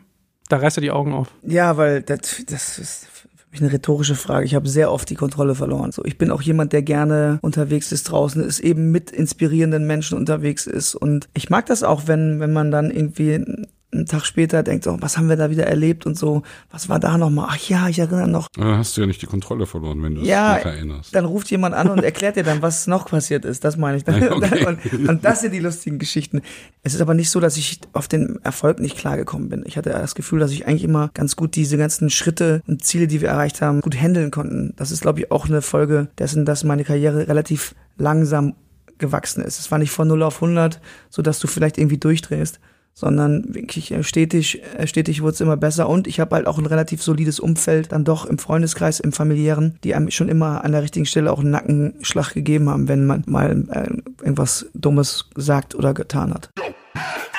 Ihr Lieben, hier ist Joel von Digital Kompakt. Und wenn ich mir Popstars wie Johannes Oerding anschaue, finde ich, dass dort alles immer so spielerisch wirkt. Also dieses Zusammenspiel aus Talent, Aura und Styling wirkt irgendwie wie aus einem Guss. Aber ehrlicherweise vertrauen ja Popstars auch auf die Hilfe von Profis. Und zumindest für das Thema Styling kann ich dir auch einen Profi an die Hand geben, wenn du als Mann über Kleidung nachdenkst oder als Frau deinem Partner eine Freude machen willst, nämlich unseren Partner Outfittery.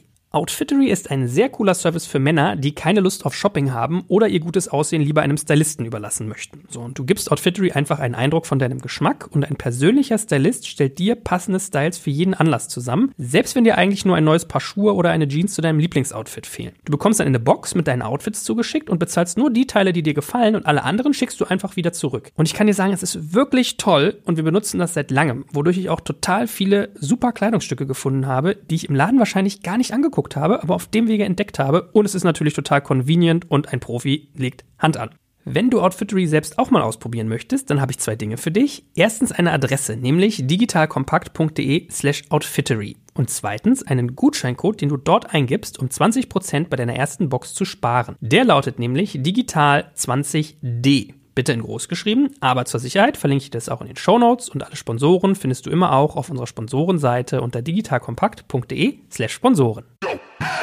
Entschuldigung, ich muss ich mal eine Gossip-Frage stellen. Du darfst sie ablehnen, wenn du sie kacke findest. Ich lese immer wieder, dass du mit Ina irgendwie, dass ihr zwei verschiedene Wohnungen habt. Mhm. Ist das bei euch so, dass ihr euch vielleicht auch nur, dass man so ein bisschen Rückzugsraum braucht und dass man sich nur eine Dauer aushält und dann wieder seinen Freiraum braucht? Oder warum ist das bei euch eine Entscheidung? Ja, das ist, glaube ich, schon mit der Grund auf jeden Fall. Wir arbeiten auch beide viel zu Hause und äh, jeder Kreative und gerade auch Musiker wird sagen, das ist schon auch manchmal ein Prozess, wenn man zu Hause arbeitet und schreibt und macht und tun. Dann, dann will man auch manchmal für sich sein. Da will man auch mal, wenn ich am Flügel sitze und irgendwas komponiere, dann haue ich auch 7000 Mal die falschen Tasten an und dann möchte ich nicht den Menschen erleben, der dann auf der Couch daneben gerade Fernseh gucken will. Ja. Das heißt also, man Freiraum auf jeden Fall hinzukommt, und da spreche ich auch nur für mich und unsere Art und Weise, dass wir beide gelernt haben, dass das super funktioniert, wenn jeder so viel Zeit alleine für sich hat.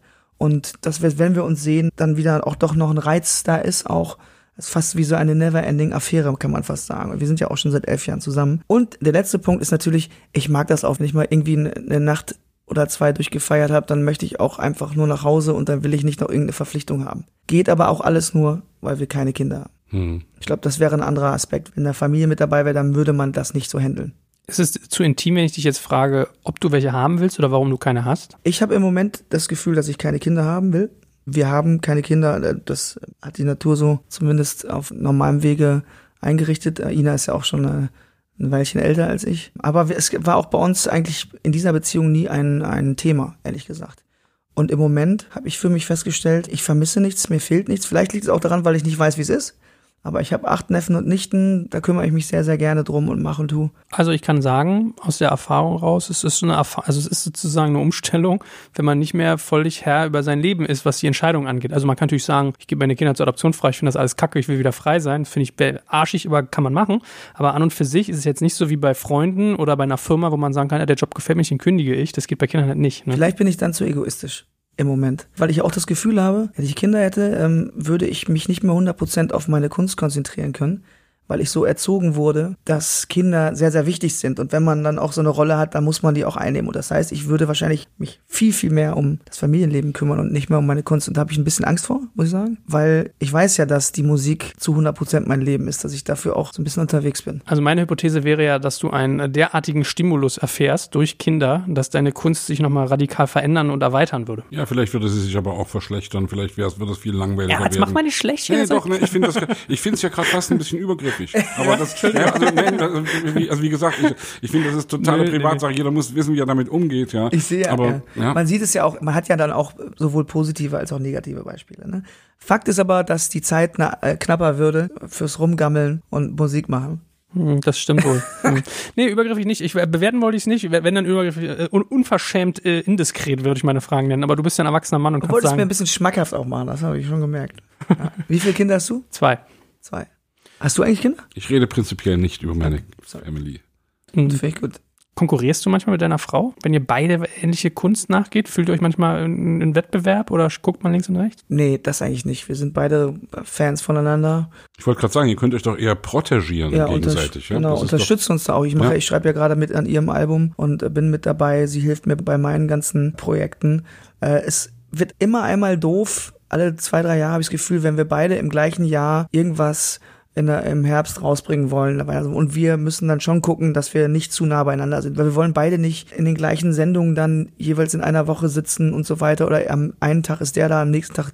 Das wollen wir so ein bisschen entzerren, weil wir eigentlich ja nicht gemeinsam in der Öffentlichkeit so sind. Aber es würde euch auch pushen, ne? Könntest du deine Verkäufe wahrscheinlich hochtreiben. Ist das ist eigentlich noch ein Thema? Verkäufe, Platten? Nicht so mehr, ne? Ja, doch. Ja? doch noch ein immer, Thema, ja. immer noch. Ja, ist schon noch ein Thema. Vinyl wird es immer bleiben und CDs immer auch noch ein bisschen. Ja. ja, wir pushen uns ja auch gegenseitig. Guck mal, ich schreibe mit ihr die Songs für ihr Album und sie ähm, versucht meine Songs besser zu machen. Korrigier mich, falls die Recherche falsch ist, aber du hast irgendwie zwei goldene Schallplatten, 2015 mit über 100.000 verkauften Exemplaren und 2016 sogar Platin mit über 200.000 gekriegt. Das ist doch schon relativ krass heutzutage, oder? Also 200.000 Platten mittlerweile verkaufen, wo alle Leute nur noch streamen, wäre so mein Verdacht. Da muss eine Hausfrau viel für stricken, wie man immer sagt, oder? Ja, es ist im Moment tatsächlich schön zu sehen, dass ich noch äh, wirklich Platten verkaufe. Ich kann es ja manchmal selber gar nicht glauben, aber ich habe da scheinbar auch eine Hörerschaft, die wirklich über drei Generationen, weil gestreamt wird auch und ähm, Leute, die noch die CD haben wollen, die auch Vinyl haben wollen. Das ist schön zu sehen. Ich bin mir total bewusst, dass das ungewöhnlich ist und hoffe, dass das noch lange so bleibt. Aber auch wir arbeiten natürlich daran, ein bisschen mit der Zukunft auch zu gehen. Und wir wissen schon auch, dass früher oder später der, der Stream schon das größte Ding sein wird, leider. Aber da sagst du was Richtiges, um nochmal zurückzukommen auf die ganzen Nutzerfragen, die wir mal einsammeln. Du scheinst eine sehr treue, intensive und auch emotionale Fananhängerschaft zu haben, weil es kamen so ganz viele Fragen bei dir irgendwie. Also wir hatten, glaube ich, alle, die wir in Hamburg hatten, mal so zur Disposition gestellt und reicht mal Fragen. Bei dir kamen mit Abstand die meisten und dann sehr viel so ganz intensiv irgendwie. Sarah864 schreibt, was ging dir durch den Kopf, als du am 20.09.2020 im Stadtpark die Wunderkerzen beim Song Heimat gesehen hast? Also diese Dichte an Informationen Ah, und. Erinnerungen, die die da haben, ja? Ja, krass. Der Moment, als die ihre Wunderkerzen rausgeholt haben, das war das letzte Konzert im Stadtpark. Äh, Sie spielt wahrscheinlich deshalb auf an, weil ich konnte nicht mehr weiter singen, weil ich hatte einen Kloß im Hals und fing wirklich an zu heulen. Das ist mir, glaube ich, in den letzten 15 Jahren auf der Bühne einmal erst passiert und da kam irgendwie alles zusammen, weil wir da viel drüber diskutieren, auch bei mir im Umfeld in der Band und das war wirklich ein krasser Moment. Ich konnte einfach nicht mehr weiter singen, weil ich ähm, geheult habe auf der Bühne. Auch eine Art Kontrollverlust übrigens, ja. Das ist ja, da, da streite ich mich ja manchmal mit Leuten drüber, ob Kontrollverlust auf der Bühne sozusagen cool ist oder nicht. Ich mag ja auch auf der Bühne Kontrollverlust, dass du dich einfach fallen lässt und gehen lässt. Es ist natürlich eigentlich unprofessionell, aber es ist trotzdem, also ich sag mal so, ein Schauspieler, der seinen Hamlet spielt, der darf keinen Kontrollverlust haben. Der weiß genau wie, und wenn du irgendwie eine Riesenshow hast mit, Ja. mit wo, wo jeder Step und jeder, jede Pyro, die hochgeht und also du musst, wenn du da einen Kontrollverlust hast und stellst dich aus Versehen auf die Rakete, dann hast du echt einen scheiß Tag Ja, erlebt, ja. Aber also ich mag schon auch auf der Bühne diese Art von Kontrollverlust Dingen- und hab's auch ab und zu mal. Vor allen Dingen war, war auch ähm, dieser Moment, wir haben da gemeinsam am Lagerfeuer gesessen mit den Leuten. Wir waren eh schon sehr privat, sehr intim. Ich erzählte auch viele schöne Geschichten, wie Dinge entstanden sind und gebe da auch schon einen guten Einblick in meine Musik und die Entstehungsgeschichte. Aber dass wir dann, äh, dass sie dann sich alle abgesprochen haben, da waren auf einmal dann 900 Leute und die hatten alle eine Wunderkerze in der Hand und haben auch alle mitgemacht. Und das hat mich einfach so berührt, dass die sich so eine Mühe und so einen Aufwand äh, machen, dass ich da wirklich nicht anders konnte. Ja, Kontrollverlust. das ist ja auch eine Interaktion logischerweise mit den Leuten. Und ich habe auch gerade jetzt die Fragen vorliegen, also einige von den vielen Fragen von Biene RTR Muddern. Ein dickes Dankeschön für deine Offenheit, deine Geduld und dein großes Herz gegenüber deinen Fans. Gibt es noch etwas, zum Beispiel eine, eine Eigenschaft, eine Vorliebe, eine Angewohnheit, was uns an dir überraschen würde? Also sie will irgendwas wissen. Kannst du irgendwas rauslassen, von dem du denkst, dass, dass deine Fans, dass deine Leute, die zu dir in die Konzerte kommen, die deine Musik mögen, nicht von dir wissen, was sie vielleicht sogar verstören oder erstaunen würde? Ich glaube ja, gibt es tatsächlich. Ähm, vielleicht ist das aber auch schon mal hier und da aufgeblitzt. Ne? Das wird sie jetzt verstören, weil ich lese ja immer nur lieb und nett und hast nicht gesehen und so. Ich glaube, dass ich auch hier und da ein sehr jähzorniger Mensch sein kann. Also seit Kindheit eigentlich. Also es gibt so gewisse Triggergeschichten, die lösen bei mir was aus, wo ich dann wirklich auch zumache und sehr jähzornig sein kann und auch so ein bisschen böse werde. So. Auch nachtragend? Also auch, äh, oder, oder kannst du dann schnell wieder runterkommen? Genau, das, ich bin überhaupt nicht nachtragend. Das ist äh, krass. Ich, ich halte es nicht aus. Ich halte einen Streit oder eine, eine, eine, die Stille. Ich halte es nicht aus. Ich bin dann derjenige, der, obwohl er vielleicht weiß, ich habe recht, der sagt, komm Leute, lass mal weitermachen, hier ist meine Mhm. Hand. Mhm. Und das, das hat aber vielleicht auch mit Großfamilie zu tun. Bei uns war zu Hause immer so, da haben sich jede, alle fünf Minuten hat sich irgendeiner mit dem anderen gekloppt. Und da kam mein Vater wirklich, musste alle zehn Minuten rein, so, gebt euch jetzt die Hand und dann ist gut. So, und dann war das auch so. Und das habe ich so in mir, dass ich wirklich das heute nicht ertrage. Wenn ich mich streite mit einem besten Freund oder einer Freundin, dann halte ich nicht ein oder zwei Tage aus, obwohl ich mir vielleicht sogar manchmal vornehme, nö, ich werde mich jetzt nicht zurückmelden, mache ich nicht, weil ich bin im Recht. Soll sie mal selber. So, und dann kommt aber nichts und dann denk ich so, verdammt, ich knick wieder ein. Und vorher die Schwelle, was triggert deinen Jähzorn, was triggert deine, dein Aufbrausen? Es ist ganz viel, wenn ich das Gefühl habe, Menschen sind undankbar. Also äh, man gibt so sein Bestes und man denkt tagtäglich in ganz vielen Momenten dran, dass man alle glücklich machen will und man will doch, denkt, denkt auch daran da und Menschen bemerken das nicht oder sehen nicht, was für sie gemacht wurde und dann, dann kommt noch, dann noch kommt noch ein verletzender Spruch, so nach dem Motto, ja, hättest ja aber auch noch mal das und das, hättest ja eigentlich auch noch mal machen können oder eigentlich könntest ja auch, müsste das ja auch noch mal bezahlt werden und so. Das bin ich ganz empfindlich und äh, da kann ich, komme ich auch nicht raus, so. Ge Gerechtigkeit auch so ein bisschen als Thema? Auch das, ja. Ähm, und vor allen Dingen auch Menschen, die rücksichtslos sind. Es fängt, schon an auf dem Bürgersteig. Menschen, die nicht mal auch, wenn sie dir entgegenkommen, man ein, genauso wie ich das mache, einen Schritt zur Seite gehen, damit man aneinander cool vorbeikommt. Ich äh, sehe ganz oft, dass ich ausweiche, weil ich schon sehe, ach komm, der guckt gar nicht. Und wenn der nicht hin. ausweicht, gleich Fresse hauen. Sowas gab es mit Sicherheit auch mal, aber das versucht man natürlich zu vermeiden. Aber ähm, diese Rücksichtslosigkeit oder keine Ahnung, ey, Guck mal nach Berlin, dann reden wir weiter. Ja, ich wollte gerade sagen, äh, okay, Berlin, deshalb, ist, deshalb kann ich auch nicht lange in Berlin bleiben. Das ist einfach so. Ich bin ein Rheinländer. Ich brauche auch ein bisschen Harmonie und ein bisschen dieses, meinetwegen auch oberflächliche, wir haben uns alle lieb, Ding. Das ist so in mir drin. Und wenn ich in Berlin, ich weiß, das ist ein Klischee, das hat man schon oft gehört, aber es ist ja auch ein bisschen so. Steigst ins erste Taxi und sagst, ja, ich möchte ganz gerne hier zum, äh, was weiß ich, Paul-Linde-Ufer oder, nee, das, das kennt ja jeder. Nimmst du irgendeine Straße, zur Beethovenstraße. Ja, was weiß ich denn, wo die Beethovenstraße ist? Was, ist denn da? Sag ich, ja, bin ich hier der Taxifahrer oder was? Gib das doch mal ein ins Navi. Ja. Aber, aber ich weiß ja auch, obwohl ich weiß, dass das so ein bisschen zu dem Style dazugehört. Beste Geschichte. Ich war einkaufen und dann habe hab ich noch geraucht. In Berlin wollte ich mir Kippen kaufen, drück die ganze Zeit auf diesen, diesen Spender da, dann macht sie mal Piep. Und ich drück nochmal drauf. Hier, Lucky Strike ohne Zusätze. Piep. Ich sage, nee, kommt nicht raus. Diese Piep, kommt nicht raus. Dann schreit die äh, Verkäuferin mich an. Ja, wenn das nur, wenn das ein kurzer Piep ist, dann ist das Ding leer. Bei einem langen Piep ist voll, beim kurzen ist leer. Ich so, ja, wo soll ich denn wissen, dass das jetzt der kurze Piep war? Ja, das, äh, das hört man doch. Lang ist Piep und kurz ist Piep. So. Und dann sag ich, ja, aber dann ist das Ding leer und das andere Ding da vorne an der Kasse ist auch leer. Ja, dann wird heute mal nicht geraucht. Ja, hat sie aber auch recht. Ja, da hat so- sie aber auch recht. Da, da fand ich schon wieder so gut, da, da habe ich gesagt, das ist eigentlich, habe ich vielleicht nie vergessen, aber das ist am Berlin so, ne? Ja, das Berliner Und deswegen Charme. hast du aufgehört zu rauchen. Äh, nee, nee, da noch nicht. Habe ich aus Trotz so mal richtig Genau, weitergeraucht. richtig Kante gegeben. Ja. Ja, aber es ist ja ein bisschen so, ich weiß noch, ich war im Urlaub in, in Österreich oder auf einer Hochzeit von Freunden, die haben auf einer Alm geheiratet und denkst so, what the fuck?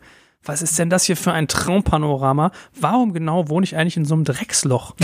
ja? Und Ja. du kommst aber auch irgendwie nicht von weg. Es ist halt irgendwie Heimat. Ne? ja, klar. Von daher hat ja jeder seins. Klar. Interesting. Rheinländer, ja. Ich habe jetzt mal hier noch eine Frage, die ich, also noch ein paar Fragen. Also eine Frage, wo, mit der ich gar nichts anfangen kann. Ist das Doppelglas heil in deiner Wohnung angekommen? Und hast du das Rezept schon ausprobiert? Das Glas ist angekommen, das Rezept habe ich nicht ausprobiert und Klär uns mal auf. Ja, ich kriegte so ein Glas geschenkt. Ich äh, habe vergessen, was genau drauf stand. Da stand auch irgendein spanisches Wort noch drauf und Johnny, mein Spitzname mit drauf. Ähm, das habe ich nach dem Konzert in die Hand gedrückt bekommen. Die Sachen werden natürlich gesammelt. Das Rezept werde ich wahrscheinlich niemals ausprobieren, weil ich zu Hause einfach nicht dahingehend tätig werde. Okay. Ich koche nicht, ich kann keine Cocktails, ich kann sowas alles. Du spielst Gitarre zu Hause. Und da noch eine Frage von, ach, das war eben, eben übrigens die Frage von Joe Forever 15809. Jetzt hat äh, Kulturleben, wie viele Gitarren besitzt du? Würde ich gleich mal noch weitermachen. Äh, oder hast du deine erste Gitarre noch? Oder hast du da, hast du so eine Lieblingsalte Gitarre, die nur einen ideellen Wert hat und gar nicht irgendwie so eine geile Goldblitz äh, Fender Stratocaster Gibson Les Paul ist? Eigentlich hast du mit allem recht gehabt. Ich habe also, ich habe wirklich meine erste Gitarre noch, äh, Takamine. Dann habe ich noch eine Konzertgitarre. Das war die, die als ich als erstes zu Weihnachten geschenkt bekommen habe, irgendwie mit acht Jahren. Auch die besitze ich noch, spiele die aber tatsächlich nicht mehr. Die haben nur für mich eben diesen Nos nostalgischen Wert. Insgesamt habe ich, glaube ich, im Moment 12, 13 Gitarren. Mhm. Darunter sind E-Gitarren, darunter sind auch Schrottgitarren, darunter ist auch eine kleine Ukulele, die ich mit im Urlaub hatte, ähm, eine, die ich von Peter Maffay geschenkt bekommen habe. Ähm, ich bin also kein großer Gitarren-Nerd, was das anbelangt. Ich habe meine äh, zwei, drei, vier festen Gitarren, die ich auf Tour spiele. Das sind dann auch schon die, die, ich sag mal, die besseren Modelle, auch die guten Modelle. Und die anderen haben für mich eher einen nostalgischen Wert, weil ich sie schon lange habe, oder aber ich habe sie geschenkt bekommen von Menschen, die mir wichtig waren. Spielst du richtig nach Noten oder bist du so Autodidakt, der spielen kann, aber nicht Noten lesen? Autodidakt. Also keine Noten. Keine Noten. Ich auch. Haben Spielst wir auch schon drüber ne? gesprochen. Nee, ich habe als Kind Notenlesen eigentlich gelernt, Thomanerchor und so, klassische Ausbildung, aber also immer nur geguckt, irgendwie ja, geht hoch, geht runter und schneller und langsamer, aber Klavier spielen zum Beispiel nach Noten gar nicht, überhaupt nicht. Nur nach Harmonie, also nach Leadsheets, nach Harmonieschemata. Und wie schreibt ihr jetzt Musik, wenn ihr gar nicht in der Lage seid, das sozusagen in Indem Noten... wir einfach machen C-Dur, F-Dur, G-Dur, C-Dur und daraus macht man ein Lied. Ja. Und da muss man keine einzige Note Echt? können. Du ja. musst jetzt nur merken halt, ne? Du musst halt spielen und dann musst du merken, was habe ich Weil manchmal gespielt? geht auch F-Dur, G-Dur, C-Dur, ja, umgekehrt. Oder manchmal ist sogar noch ein kleines A-Moll dabei, ja. So, Im Grunde brauchst du vier Akkorde und dann hast Ja. du einen Hit geschrieben. Ich habe ja, das, ich, habe ja die Krankheit, mein Vater kam zu mir, als ich so zehn war oder acht, meinte, Sohn, lerne ein Instrument. Ich habe es nicht getan, ich habe mich mein Leben geärgert, du wirst es auch tun. Aber ich hasse es, wie die Pest ihm recht geben zu müssen. Und frage mich manchmal, also deswegen, wenn immer ankommt, mit, das ist eine Terz oder eine oder Moll oder Dur oder das sind für mich so böhmische Dörfer. Und dann frage ich mich mal, kann man das im Nachhinein noch lernen oder ist das so. Es ist nicht zu spät. Ich glaube, man kann es immer. Ich kenne auch Leute, die auch mit 50 noch angefangen haben, äh, Klavierunterricht zu nehmen. Ähm, es ist, wird natürlich nicht einfacher. Also als Kind lernst du schneller Richtig. Ich kenne jemanden, der hat hängen, mit ja. 70 noch angefangen, Russisch zu lernen, weil er Tolstoi im Original lesen wollte und hat's gemacht, ja. Und das ist schon großartig. Ich glaube, wenn du offen und wach bleibst und neue Sachen lernen willst, hey Joel, mach, schreib doch mal ein paar Songs. ja. Ja, ich habe ja schon Sachen im Kopf. Ich weiß auch schon, wen ich fragen werde. Jen Bender. Mit der werde ich mal, die werde ich Ja. mal im Studio besuchen. Jen, schon mal eine kleine Vorwarnung hier. Großstadtgeflüster. Die hat mir da Magst du die Musik eigentlich? Magst du so Elektropunk, so ein Zeug? Mag, magst du die Sachen oder bist du, Doch, Ja? auch. Ich bin total inkonsequent, was so Musikgenres anbelangt. Ich höre wirklich sehr, sehr viel. Ich glaube, außer Metal. Das ist, das ist das Einzige, was ich nicht meine, meine Welt ist. Aber gerade in, in den elektronischen Bereich rein, viel, sehr viel Hip-Hop und, äh, und seine, ich sag mal, Auswüchse. ja. Ähm, Soul Classics, von dem ja auch vieles auch letztlich ausgeht. Popmusik.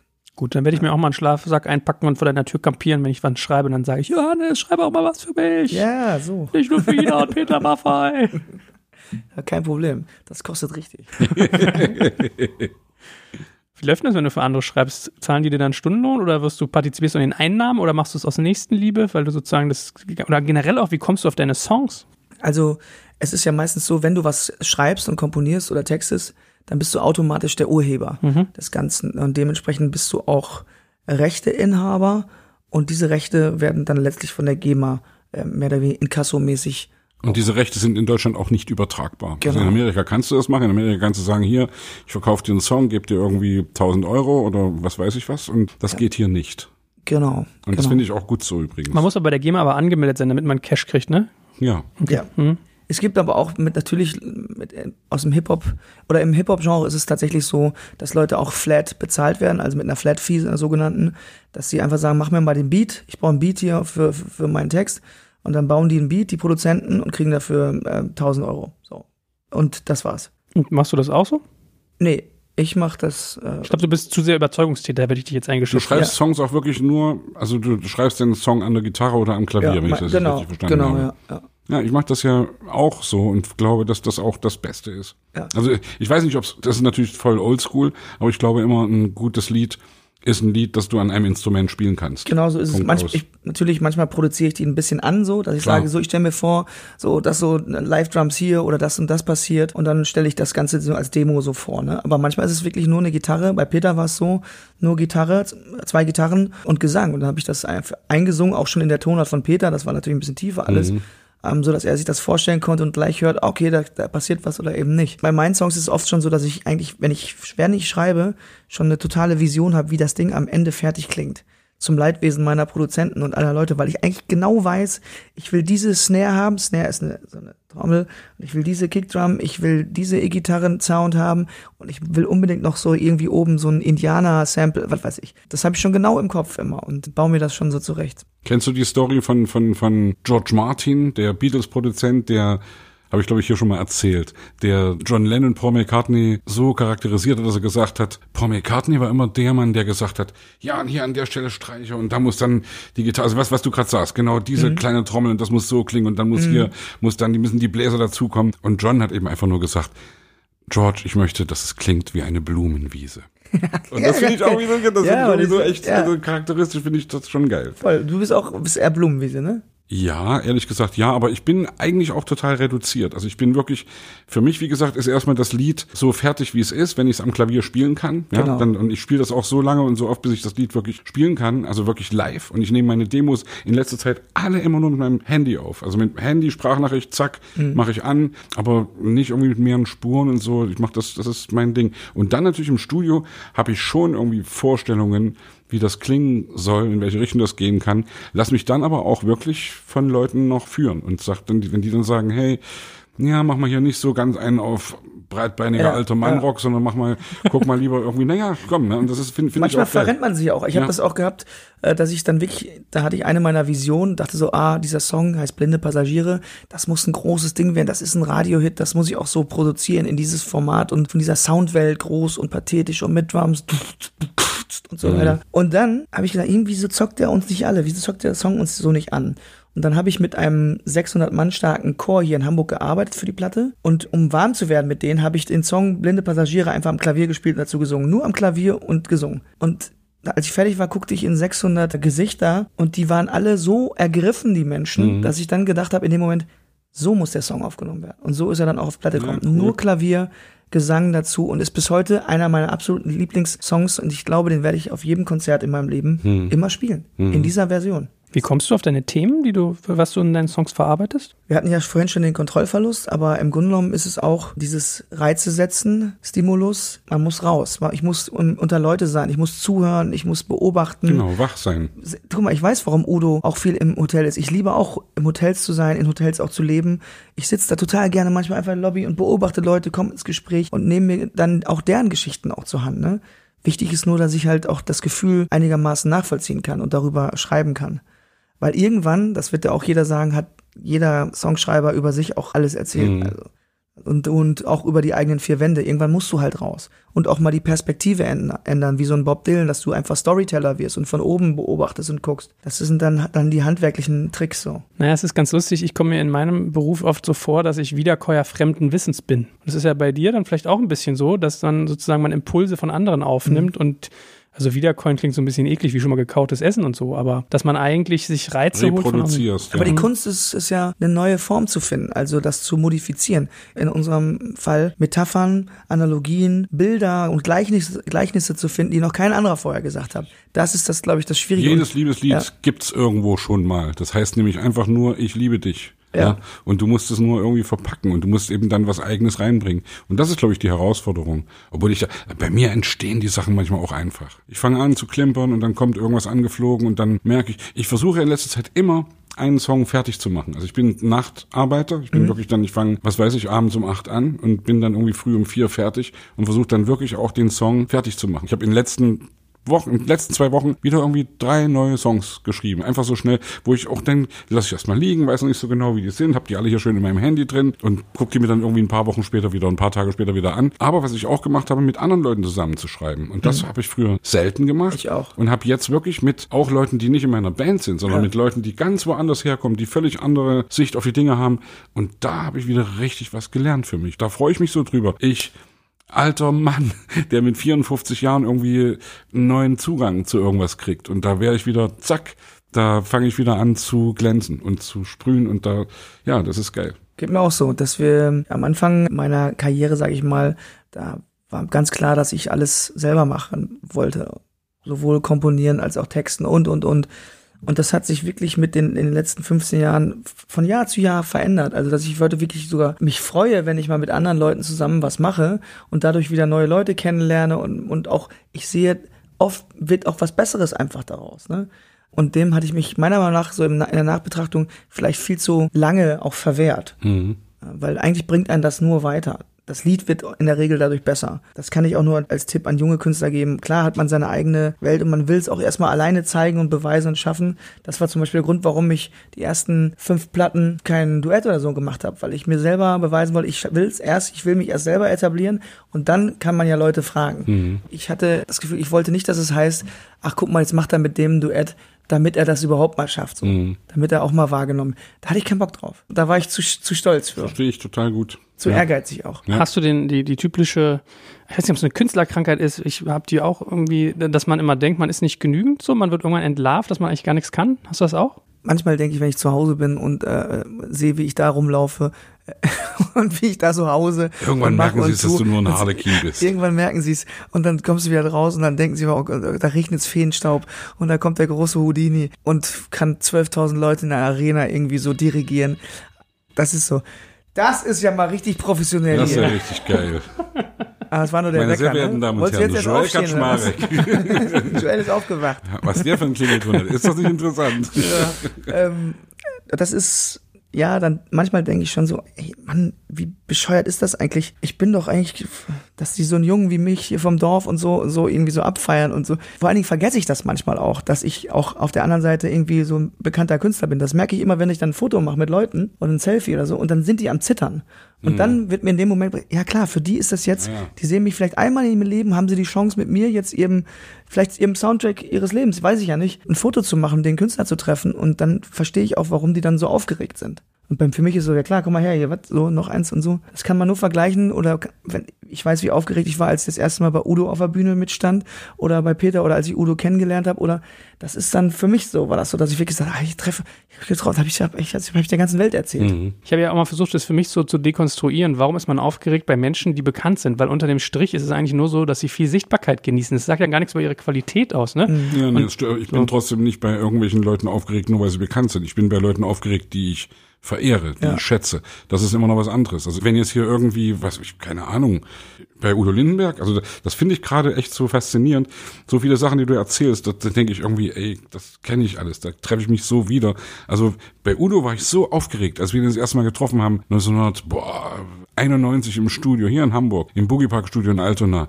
Und da kommt der rein und da denkst du, ey, das ist der wirklich. Ja. Und das war wirklich so abgefahren. Und dann war er auch noch so cool. Und das, und das war alles so wie so ein Film, ja. Und wie gesagt, das Schöne ist, wenn du das dann später wieder erlebst bei anderen Leuten, die vielleicht mhm. auch jünger sind und von denen du gar nicht irgendwie so beeinflusst worden bist in deiner Kindheit, in deiner Jugend, sondern die du einfach nur geil findest. Irgendwelche, also ich habe, was weiß ich, Antilopengang zum Beispiel, irgendwelche Leute, die ich einfach schätze oder auch Großstadtgeflüster, irgendwelche oder oder oder Deichkind, ja. Mhm. Was mein letztes Konzert war, bevor der Lockdown kam da stehe ich dann da und denke, boah, geil, ey, du bist wieder wie so ein kleiner Junge, wie so ein kleiner Fanboy.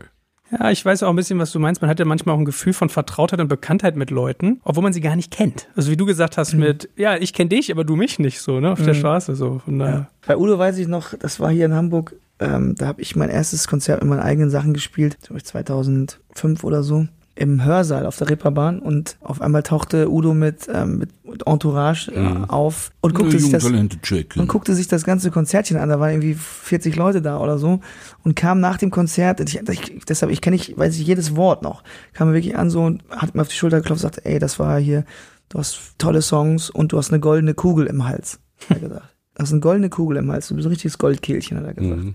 Und das werde ich nie vergessen. Allein schon wieder, du hast eine goldene Kugel im Hals. Das fand ich so. Auch schon ein Songtitel. Ja, sowas vergisst man nicht. Das war für mich eine unglaubliche Motivationsspritze. Durch eben genau so Zeiten, wo du dann denkst, wo du zweifelst, ist das überhaupt gut genug, was ich hier mache? Was ist denn, wenn das wirklich immer nur jeden Abend 40 Leute hören wollen? Oder vielleicht gar keiner mehr irgendwann? Hm? Und das gab mir so eine Power, so eine Kraft. Wenn der das sagt, hm. dann muss ich auch weitermachen. Dann habe ich hier meine Bestimmung gefunden. Also die, manchmal weiß man gar nicht, glaube ich, was man als Künstler so auch auslöst beim Menschen. Ne? Also was Udo da bei, bei mir ausgelöst hat, das war einfach, das ist richtig, was ich mache. Ich mache weiter. Egal, ob jetzt irgendwie in den nächsten fünf Jahren nichts passiert, aber irgendwann wird das schon klappen. Mhm. Ich habe ja eine goldene Kugel im Hals. so und äh, und das glaube ich so, mittlerweile ist es ja auch so, wenn wir dann mal mit jungen Künstlern, ich treffe ja auch dann manchmal kommen junge Künstler oder so, man trifft die und dann merkt man so erst nach einer Zeit, krass, die hören mir die ganze Zeit so mega zu und freuen sich. Ich weiß noch, Max Giesinger war bei mir als Vorband mal äh, in Ulm auf dem Konzert. Der spielte mir im Backstage, hat gesagt, kann ich dir mal ein, zwei Nummern vorspielen? Und dann spielte er mir ein, zwei Nummern vor, die waren noch nicht veröffentlicht, er hatte noch kein Album draußen. Und dann spielte er mir auch 80 Millionen vor, diesen Song. Und da war mir total klar, er gesagt, ja, das ist safe das ist safe ein Hit das wird hier in Deutschland komplett durch die Decke gehen. Das ist ein absoluter Airplay-Song und auch einfach ein guter Song. Das wird funktionieren. Und der erzählt mir heute noch, wir sind gut befreundet, erzählt mir heute noch, das ist jetzt ja, wie, keine Ahnung, acht Jahre her oder so, was das bei ihm ausgelöst hat. Die sind da rausgegangen mit der ganzen Band. Wow, Johannes Oerding hat gesagt, das, das wird ein Hit. Und dann, dann hat die, sind die naja. mit einer ganz anderen Haltung nochmal mit dieser Nummer nach Hause gefahren. Und Hast du eigentlich dafür gesorgt, dass es ein Hit wird? Hey. Nein, das würde ich so, ja, das würde ich nie sagen. Ja, vielleicht hätten ihn, sie gar nicht weitergemacht. Ich habe ihn auf jeden Fall, glaube ich, an dem Abend total motiviert. Er war auf jeden Fall sehr happy und sehr glücklich und für den war das was was Besonderes, dass ich das gesagt habe und mir war das gar nicht klar. Die Motrip-Version von dem Lied hast du mitgeschnitten, ne, bei Sing meinen Song. Der dieses 80 ja, Millionen auf ja, 80 krass. Millionen richtig flüchtete. Krass. Das war ja mal schon Einstand, nach, hammergeil. Nach Mars auf jeden Fall, wo du wirklich dachte, okay, da kriegt auch so ein Song dann nochmal ein paar, paar Ebenen mehr, ne? Krass. Wie ist denn eigentlich, äh, also wir haben, wir beanspruchen dich jetzt schon ganz, ganz lange, aber der, dem Namen mal ein bisschen gerecht werden, Kunst trifft digital, äh, weil Sebastian von meinte, er nimmt aufs Handy auf zum Beispiel. Wie ist es bei dir? Bist du so jemand, der irgendwie digitale Tools benutzt, dass du so 50 Spuren hast und da die digitalen äh, Kunstwerke schon zusammenklopfst, oder? Nee, ich fange eigentlich auch so an. Erstmal Sprachmemo hinlegen, rumdaddeln und gucken, wie weit man kommt. Wenn ich dann das Gefühl habe, okay, das könnte was sein, dann gehe ich einen Schritt weiter. Dann mache ich auch noch nur so halb geil Garage am, am MacBook auf, dass ich das zumindest da ein paar Spuren festhalten kann, spiele das Piano ein, spiele vielleicht noch eine Gitarre dazu und sing schon mal eine Melodie. Ist aber immer noch nicht geil. Und ich dann noch das Gefühl habe, es ist wirklich gut, dann gehe ich nochmal zu meinem Produzenten ins Studio, wo wir dann ein bisschen besser dran arbeiten, mit sauberen Signalen etc. und so weiter. Also äh, ich bin da kein Produzent in dem Sinne, der auch komplett in dem Prozess so aufgeht. Ganz im Gegenteil, ich mag keine Studios, bin nicht gerne im Studio. Und du kennst es bestimmt auch, dass du was aufgenommen hast und das versuchst im Studio professionell in Anführungsstrichen mhm. zu reproduzieren und dass das nicht klappt, dass du am Ende den ja. Take nehmen musst, den du eben irgendwann da, also das, das kenne ich, das dass man ein Demo aufgenommen hat, Demo-Fieber, ja. Und dass, dass, dass, das Demo mhm. besser ist und dass, dass, dass es wirklich auch nicht, nichts rankommt. Ist Kennst ja oft das? so. Das kenne ich total. Es ist ja auch so, dass gibt's ja, ist ja eine anerkannte Krankheit, Demoitis ja. und äh, Demofieber. Nee, das weiß man wirklich, wie oft habe ich schon einen Song dann kaputt produziert und, mhm. und man ging wieder zurück zum allerersten Demo oder den allerersten Gesang, den man nur so da reingefleucht ja. hat. Ich weiß noch ein, eine Geschichte bei dem letzten Album Konturen, da ist ein Song drauf. Nee, war beim Kreise-Album. Der Song heißt Ich will noch nicht nach Hause. Und den habe ich in St. Peter-Ording, da wo ich immer gerne bin, in so einem Hotel und schreibe da meine, meine Platten. Viel ich da irgendwie aufs Meer gucke und inspiriert bin, da habe ich in den Vorhang rein diese Nummer gesungen so und, und mit so am Abend vorher haben wir gefeiert, ich hatte eine ganz raue Stimme und da habe ich den einfach so einmal nur zum Festhalten reingesungen und das ist nachher die Version geworden. Ich habe das nie wieder so emotional und so ehrlich hinbekommen ja. mit tausend Takes, auch später im großen Studio, in der großen Gesangskabine mhm. mit den tollen Mikros. Nein, das war eine SM58 in, in den Vorhang reingesungen so. Und das ist halt auch Musik. Dieser allseits bekannte, der Magic Moment, mhm. der so passieren kann in einem Song. Ja. Nicht immer, aber der ist da passiert und das finde ich halt toll. Und deshalb liebe ich auch die Branche und diese Musikwelt so sehr, weil das ist ein bisschen wie Lotto spielen. Das macht den Reiz. Es ist ja manchmal, also du hast vorhin gesagt, manchmal arbeitest du an, an einem Lied tierisch lang. Ja? Mhm. Irgendwie erste Idee, bla bla bla. Ist es auch so, dass du manchmal so einen Wurf hast, dass du wirklich irgendwie innerhalb von einer halben Stunde oder von zwei Stunden einen Song fertig ja. hast? Sind das dann auch geilere Songs als, oder, oder was ist daran anders, um mal so zu fragen? Ich glaube, ich habe schon ganz schnell sehr schlechte Lieder geschrieben und ich habe auch schon ganz lange an sehr guten Liedern gehabt. Ähm, also ich sag mal so, Kreise war zum Beispiel ein Song, wo den habe ich in Berlin zusammen äh, mit einem befreundeten Rapper geschrieben. Den hatten wir in einer Stunde fertig, muss man so sagen. Ja. Oder es gibt einen Song, der heißt Love Me Tinder. Da habe ich, glaube ich, eine Viertelstunde für gebraucht, ja. weil da kam mein Mitbewohner, mein damaliger rein. Ich sag, wo kommst du denn her? Vom Tinder-Date. Ja, erzähl doch mal. Und hat ein bisschen erzählt und eine Viertelstunde später habe ich den Song ja. geschrieben, habe einfach seine Geschichte runtergeschrieben. Ja. Weil das war alles so klar und so eindeutig. Und jetzt verklagt er ja? wegen den Tantiem. Ja, ja, ist auch, war ein bisschen beleidigt äh, zwischendurch, weil ich habe öfter mal im, im, Interview dann auch das erzählt und jeder weiß, wer mein Mitbewohner war seinerzeit, äh, hier zumindest in der Hamburger Szene. Deshalb wurde er da immer drauf angesprochen. Ja, mal der Oerding hat ein Lied über dich gemacht. Ne? Und so. Fand er nicht so lustig. Aber ja, dann muss man ihm dann irgendwie eine Kiste Champagner rüberschicken. Ich habe ja nie erzählt, dass das André ist. Ah, okay. nee, und ähm, Also mal so, mal so. Und da gibt's aber auch Songs. Äh, Benjamin Button ist auf der aktuellen Platte ein Song. Da habe ich nur eine Zeile gehabt. Schon 2003 habe ich die geschrieben. Hab nochmal nachgeguckt. Wenn das Leben am Ende beginnt. Diese Zeile hatte ich. Mhm. Konnte aber mir noch keine Geschichte dazu zurechtbauen. Und erst jetzt vor einem Jahr habe ich das rausgeholt. Erinnerte mich an den Film Benjamin Button Mhm. von Brad Pitt 2006, glaube ich. Und dann konnte ich die Geschichte zurückschreiben. Und dann habe ich einfach wieder ein Menschenleben. Also man lebt bis kurz vorm Tod und dann darf man noch mal einmal zurückleben, aber mit dem Wissen von dem Leben. Es war ein relativ komplizierter Text eigentlich. Es war gar nicht so einfach, den zu bauen. Aber ähm, da siehst du 2003 angefangen, wenn du so willst. Immer mal wieder rausgeholt. Ah, ist noch nicht so weit. Und jetzt erst äh, 2019 dann fertig geworden. Mal noch eine Frage zur Kreativität. Hast du viel Ausschuss? Also, oder, oder ver verarbeitest du eigentlich das meiste von dem, was du irgendwann mal rauslässt? Oder, oder bist du einer, der irgendwie dann sagt, ich mache hier irgendwie, ich schreibe hier 50 Songs und von den 50 Songs kommen am Ende dann 10 aufs Album oder 12? weder noch, also ich habe noch nie so viele Songs für ein Album geschrieben, weil ich mache so eine Art Vorauswahl bei mir schon. Ich schreibe über das ganze Jahr hinweg sch- schreibe ich mir Dinge auf, meine Gedanken, die Ideen, Reime, Zeilen, Themen und dann nehme ich mir die zwischendurch immer vor und denke so, ist das immer noch gut? Interessiert mich das immer noch? Ist das noch akut und relevant? Und dann streiche ich schon wieder was weg. Und bevor ich in so eine wirklich in so eine heiße Phase gehe, wo es darum geht, jetzt müssen wir mal ein paar Songs fertig machen, dann ähm, nehme ich mir diese Liste raus und sortiere schon. Und ganz oft ist es so, das hast du doch schon tausendmal gesagt. Und bist du denn einziger Lektor oder, oder, oder am Anfang Das für mach das erste Ding oder, oder hast du dann Mit Ina außer Ina wollte ich jetzt gerade fragen, aber jetzt Genau. auch was, was jetzt was weiß ich Plattenfirma oder irgendwelche Nee, A&Rs und irgendwie also es, es gibt ja Leute, die sagen, wir lassen uns überhaupt nicht reinreden, wir machen unser Ding und so. Finde ich ja auch alles cool, aber ich finde man also ich habe zum Beispiel die Erfahrung gemacht jetzt gerade, wir arbeiten ja auch gerade am neuen Prinzenalbum, 30.000 Jahre die Prinzen und wollen mal irgendwie gucken, dass das irgendwie alles schick wird und da mit unserer A&A Frau, mit der da komme ich äh, also von der lasse ich mir auch einen erzählen und und höre auf die und lass mir da auch wirklich irgendwie um es mal hart zu sagen reinreden. Ja, Du, wenn, äh, wenn man jemanden gefunden hat, von dem man glaubt, äh, diese Person hat, hat die Antennen und hat äh, das, das Gespür, vielleicht sogar auch manchmal ein eher laienhaftes Gespür, aber das kann ja auch Genau, gut sein. genau. Die- so, das, sowas mag ich zum Beispiel bei Ina, die ist nicht nur vom Fach, Mhm. sondern manchmal betrachtet die so ein Ding total, als wäre sie irgendwie, kommt sie aus meinem Dorf so. Annette Humpe Weißt hat immer gesagt, der Taxifahrertest. Also sie hat immer irgendwie dann damals noch Kassetten im Studio aufgenommen, irgendwie von irgendwelchen Sachen und dann Taxifahrer, hau mal rein und so. Ja, und dann der Ja. Taxifahrer, oh, das finde find ich doof. Ja, Ich, was ich denn spiele das immer ich in meinem Dorf vor, da weiß ich, habe ich immer eine ganz gute Mhm. Schnittmenge. Das ist übrigens auch so ein Satz, den habe ich von Ina gelernt. Er hat gesagt, Kennt mein Dorf nicht, braucht man nicht. So, also es ist also, man muss immer so das ja auch runterbrechen, dass es auch wirklich Ja. dahin gekommen ist. Ja. Und ähm, da gibt's noch jemanden, mit dem ich schreibe ich halt die meisten Songs. Das ist Bernie Dernhoff, das ist auch mein Produzent. Und wir sitzen, wir verbringen auch die Zeit zusammen an der Nordsee und sitzen dann da und daddeln rum und machen und tun und und sortieren aus. Und dann merken wir sehr schnell, weil wir uns auch gegenseitig kennen und auch beide ein gutes Gespür haben, ist es die Arbeit wert, das zu machen oder geben wir dem Song eine Chance oder Ja. nicht?